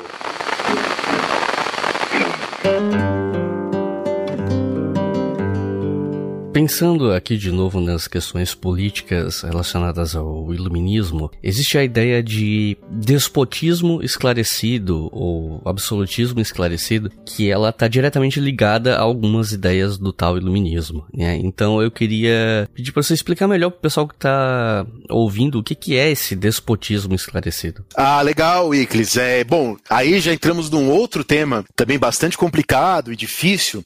Mas enfim, quando as pessoas usam a expressão despotismo esclarecido. Quando esse termo aparece nos livros didáticos, por exemplo, ele se refere ao quê? Se refere, por exemplo, às ações de Frederico da Prússia, que é considerado às vezes o grande modelo do déspota esclarecido. Tá? Frederico da Prússia dizia que o rei é o primeiro servidor do Estado, que o rei atua pela ideia de dever. Frederico da Prússia escreve um texto filosófico, o Anti-Maquiavel. Frederico da Prússia era admirador dos franceses. Ele atrai para sua corte, por exemplo, Mopércio, Voltaire, tinha uma defesa com limites, claro, da tolerância, defende a abolição e realiza algumas delas, né? A abolição de barreiras e aduanas internas, constrói canais, estimula a manufatura, concentra terras, no final das contas, na mão da aristocracia. É, então, enfim, também não é um governo democrático, é um governo com limites. Quando se fala em despotismo esclarecido, se refere também, por exemplo, a Pedro Leopoldo da Toscana, que em 1786 abole a pena de morte e proíbe a prática da tortura, né? Quando se fala de despotismo esclarecido, se refere, por exemplo, ao fato de que Diderot recebeu uma pensão da rainha Catarina da Rússia, né? E a própria rainha Catarina da Rússia patrocinava e recebia d'Alembert, Voltaire. Também é verdade que muitas das mais profundas reformas de Catarina da Rússia jamais saíram da intenção, né? Por exemplo, a abolição da servidão, ela não é feita pela Catarina da Rússia. Por outro lado, Catarina da Rússia escreve de fato um texto, o Nakaz, é importante quando a gente pensa a história das constituições modernas. Gustavo II da Suécia, sobrinho de Frederico, também admirador dos franceses, também faz uma série de reformas na Suécia no sentido de tolerância em relação aos judeus, no sentido de uma liberdade de imprensa. É, então, pelo que eu falei até agora, fica na mente do ouvinte também a ideia de uma certa ambiguidade nesses que foram chamados pelos historiadores de déspotas esclarecidos. E aí agora um esclarecimento. É, é, complicado, né, falar um esclarecimento num programa sobre iluminismo, né? Mas é, agora uma discussão importante. O termo despotismo esclarecido é um termo inexistente no século XVIII. Esse termo foi inventado por historiadores alemães no século XIX. O Diderot usava, ele usou em algumas cartas para o Reinhard a expressão déspota justo esclarecido, mas não despotismo esclarecido, né? Porque a ideia de despotismo sugere um sistema, né? Algo assim. É, isso é um tema que foi muito discutido pela historiografia, né? Por exemplo, alguns historiadores é, do século XIX definiam despotismo esclarecido como um governo para o povo, mas não pelo povo. O Henri Pirenne referia-se ao despotismo esclarecido como uma racionalização do Estado. É uma interpretação muito importante, e aí eu acho que vale mencionar esse historiador, o Falcon, grande historiador é, do iluminismo brasileiro, que estudou, tem textos clássicos sobre Marquês de Pombal, né? O Falcon, quando ele discute o assim chamado despotismo esclarecido, ele menciona de maneira muito impressionante e interessante o esforço de algumas regiões da periferia da Europa para implantar manufaturas, desenvolver o comércio. É, então, ele, embora, por exemplo, a Catarina da Rússia cite Montesquieu, nem sempre, e aí vem um ponto importante, essas reformas desses déspotas esclarecidos, desses chamados déspotas esclarecidos, devem ser vistas como reformas que são uma expressão do iluminismo ou uma instrumentalização do iluminismo. Por exemplo, há historiadores que dizem que os filósofos não faziam mais do que envaidecer o monarca. Muitos historiadores desconfiam se esses reis de fato escutavam os filósofos. Muitos historiadores falam que há uma cultura política reformista no final do século XVIII que não pode ser confundida com o iluminismo. Então, de fato, me parece que é verdade que há no final do século XVIII uma transformação importante com a formação da ideia um, do rei como governante administrador. Há de fato reformas importantes no sentido de aumento de exércitos, construção de barragens, construção de obras, reformas nas universidades, isso acontece em Nápoles, acontece na Prússia, acontece em Portugal, é, é, serviços postais, tentativa de enfraquecer os poderes intermediários, expulsão dos jesuítas, acontece em vários lugares, né? José II da Áustria, por exemplo, diz que as bulas e decretos papais têm que ser aprovadas por ele. É, mas eu acho muito complicado, Iclis, enxergar essas reformas como expressão do iluminismo, como expressão da, da, da, iluminação desses reis. Acho muito complicado falar que esses reis fizeram a reforma para evitar a revolução. Porque esses reis não sabiam que ia acontecer a Revolução Francesa. Quer dizer, é, é futurologia retrospectiva, né? É, é, anacronismo. Falar que ah, são reformas para evitar a revolução. Não é isso. Então, é por esses motivos que eu, como professor, não uso o conceito de despotismo esclarecido. Eu acho que esse conceito, que é um conceito que não é da época, que é criado pelos historiadores, ele cria mais problemas do que soluções. Ele atrapalha a compreensão da época. Por quê? Porque esse conceito busca identidades entre as reformas das coroas e o pensamento iluminista. Claro que há diálogos, mas uma coisa não é expressão da outra. Ocorrem reformas, reformas na direção, de fato, de um fortalecimento do Estado, de uma tentativa de enfraquecimento dos corpos intermediários. Agora, é muito importante ressaltar ressaltar um autor iluminista importantíssimo para a discussão sobre a ideia de reforma, que é o Cesare Beccaria, o Marquês de Beccaria, o Marquês, é um, um nobre. Ele publica em 1764, ele tinha 24 anos, sobre os delitos e as penas. É um texto que até hoje, né, o pessoal da, que estuda direito, por exemplo, tem esse texto como uma das suas referências. E é um texto no qual ele critica a pena de morte. E ele critica a pena de morte dizendo que a pena de morte é inútil. Ela não serve para o seu propósito, que é combater o crime. E essa, esse é o principal argumento contra a pena de morte, segundo o Beccaria. Então veja, é legal, porque temos aí mais um elemento do iluminismo que é aquilo que depois será chamado de utilitarismo, né? É, e isso aparece um pouco aqui em diversos autores. Segundo o Beccaria, a pena de morte é inútil e não só inútil, ela é perigosa, ela pode criar mais males do que solucionar problemas. Por quê? Então, cinco argumentos do Beccaria contra a pena de morte. Primeiro, a pena de morte para ele causa menos medo em quem está pensando em fazer um crime do que uma prisão longa. Quer dizer, é menos pior morrer do que ficar 50 anos na cadeia. E aí depois, para muita gente, e aí depois o Beccaria diz: o que impede as pessoas de cometerem crimes não é a crueldade das penas, e sim a certeza de que elas serão aplicadas. Então, se todo mundo tivesse certeza de uma prisão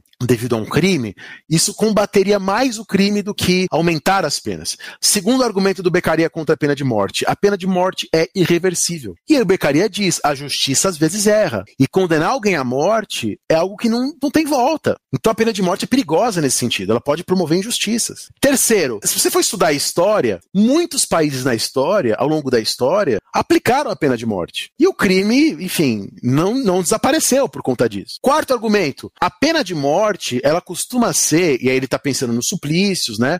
Um espetáculo. E a pena de morte, ela causa mais prazer do que dor nas pessoas que estão assistindo. Por isso, os defensores da pena de morte dizem que ela é um exemplo para que as pessoas não cometam novos crimes. Mas, na verdade, ela cria o inverso, ela quer prazer, diversão nas pessoas que estão assistindo. Então, é muito melhor uma prisão que afaste o criminoso de nossos olhos. Por fim, diz o Beccaria, a pena de morte acaba mostrando aos seres humanos um assassinato cometido pelo Estado. O Estado parece como um carrasco autorizado. Então ele propõe substituir a pena de morte por outras coisas, como trabalhos forçados, né, e coisas assim. Bom, é claro que tem muito mais coisa no texto do Beccaria, eu estou resumindo o Beccaria aqui como eu resumi Montesquieu, Rousseau, etc. Mas queria mencionar um, um, italiano, né, um iluminista italiano, e mostrar a importância da discussão sobre a reforma, que é o mote, por exemplo, de um texto clássico na historiografia, que é o texto Utopia e Reforma do Iluminismo, do Franco Venturi, um texto que foi traduzido, inclusive, pelo Modesto Florenzano, né, que foi o meu orientador no meu doutorado.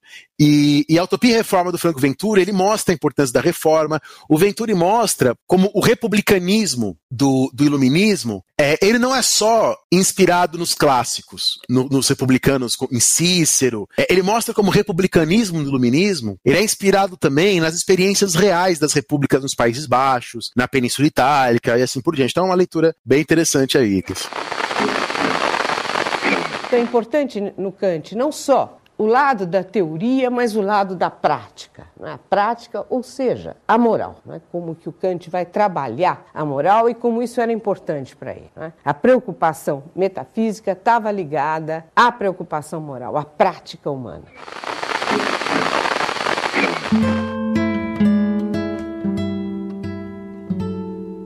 Recomendações de leitura para quem ouviu até o final, se interessou pelo tema. Se você tivesse que recomendar até uns três livros sobre o assunto, o que, que você recomenda? É, Iclis, ao longo do, do programa eu recomendei muitos livros, né? Eu espero que eu tenha mostrado meu ponto fundamental aqui para quem está escutando, que é que existem muitos iluminismos, né? Às vezes eu vejo as pessoas falando em a razão iluminista, aí você vai ver a razão iluminista é igual a Kant. Quer dizer, Kant é um autor fundamental, mas Kant não é todo iluminismo. Há muito mais iluminismo do que Kant. E também aqui nesse programa eu não falei de todas as possibilidades, né, dos iluminismos. E, eu, existe o iluminismo judaico, o iluminismo haitiano, o iluminismo egípcio, o iluminismo espanhol, sobre o qual não deu tempo de a gente abordar.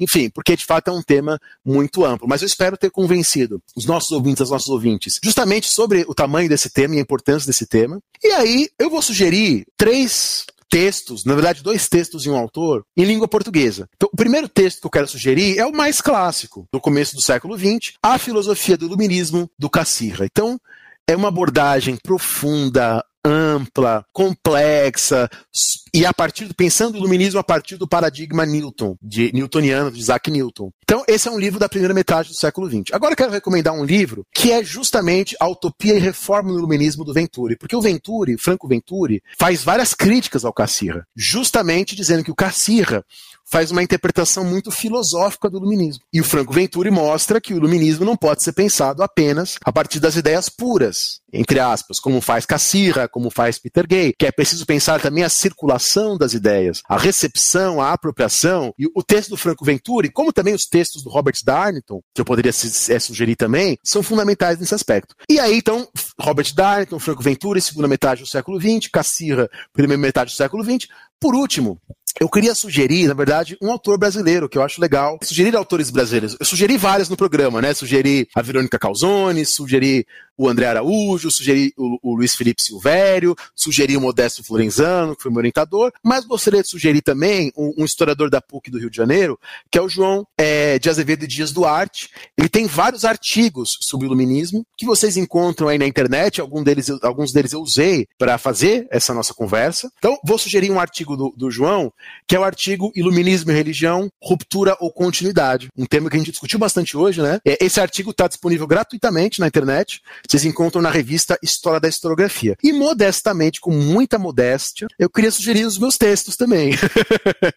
Tem o meu livro Revolução Francesa, da editora Contexto. Tem o meu outro livro, publicado pela Fino Traço, Thomas Paine e a Revolução Francesa, justamente sobre o Thomas Paine, que foi um autor importante do Iluminismo. É, enfim, é, quem quiser saber mais pode encontrar nesses textos. Eu, eu tenho um podcast também, é, que inclusive me inspirei muito no podcast do Iclis, para fazer o meu próprio podcast. Eu escutava antes de ter o meu, o do Weeklies, que é o História Pirata, e que vocês encontram também algumas discussões sobre o tema. Enfim, é um tema muito amplo, tem muita coisa legal aí para ser lida, muitas referências. E a gente não marcou, mas logo logo eu tô no História Pirata. Então, pessoal que tá ouvindo História FM, quiser dar um pulo lá depois, já fica de olho. Logo mais vai ter episódio, a gente vai gravar nas próximas semanas.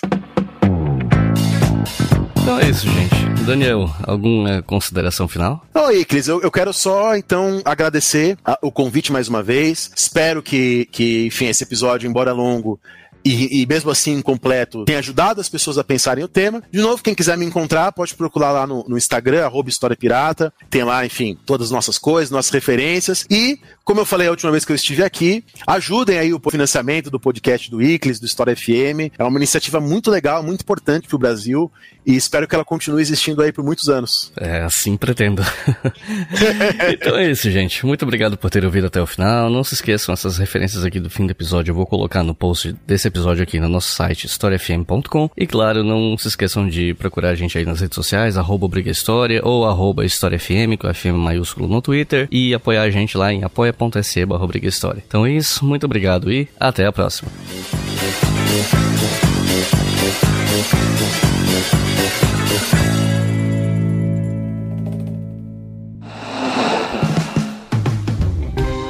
Este podcast foi financiado por nossos colaboradores no Apoia-se. Acesse apoia.se barra História e contribua para manter este projeto educacional gratuito no ar.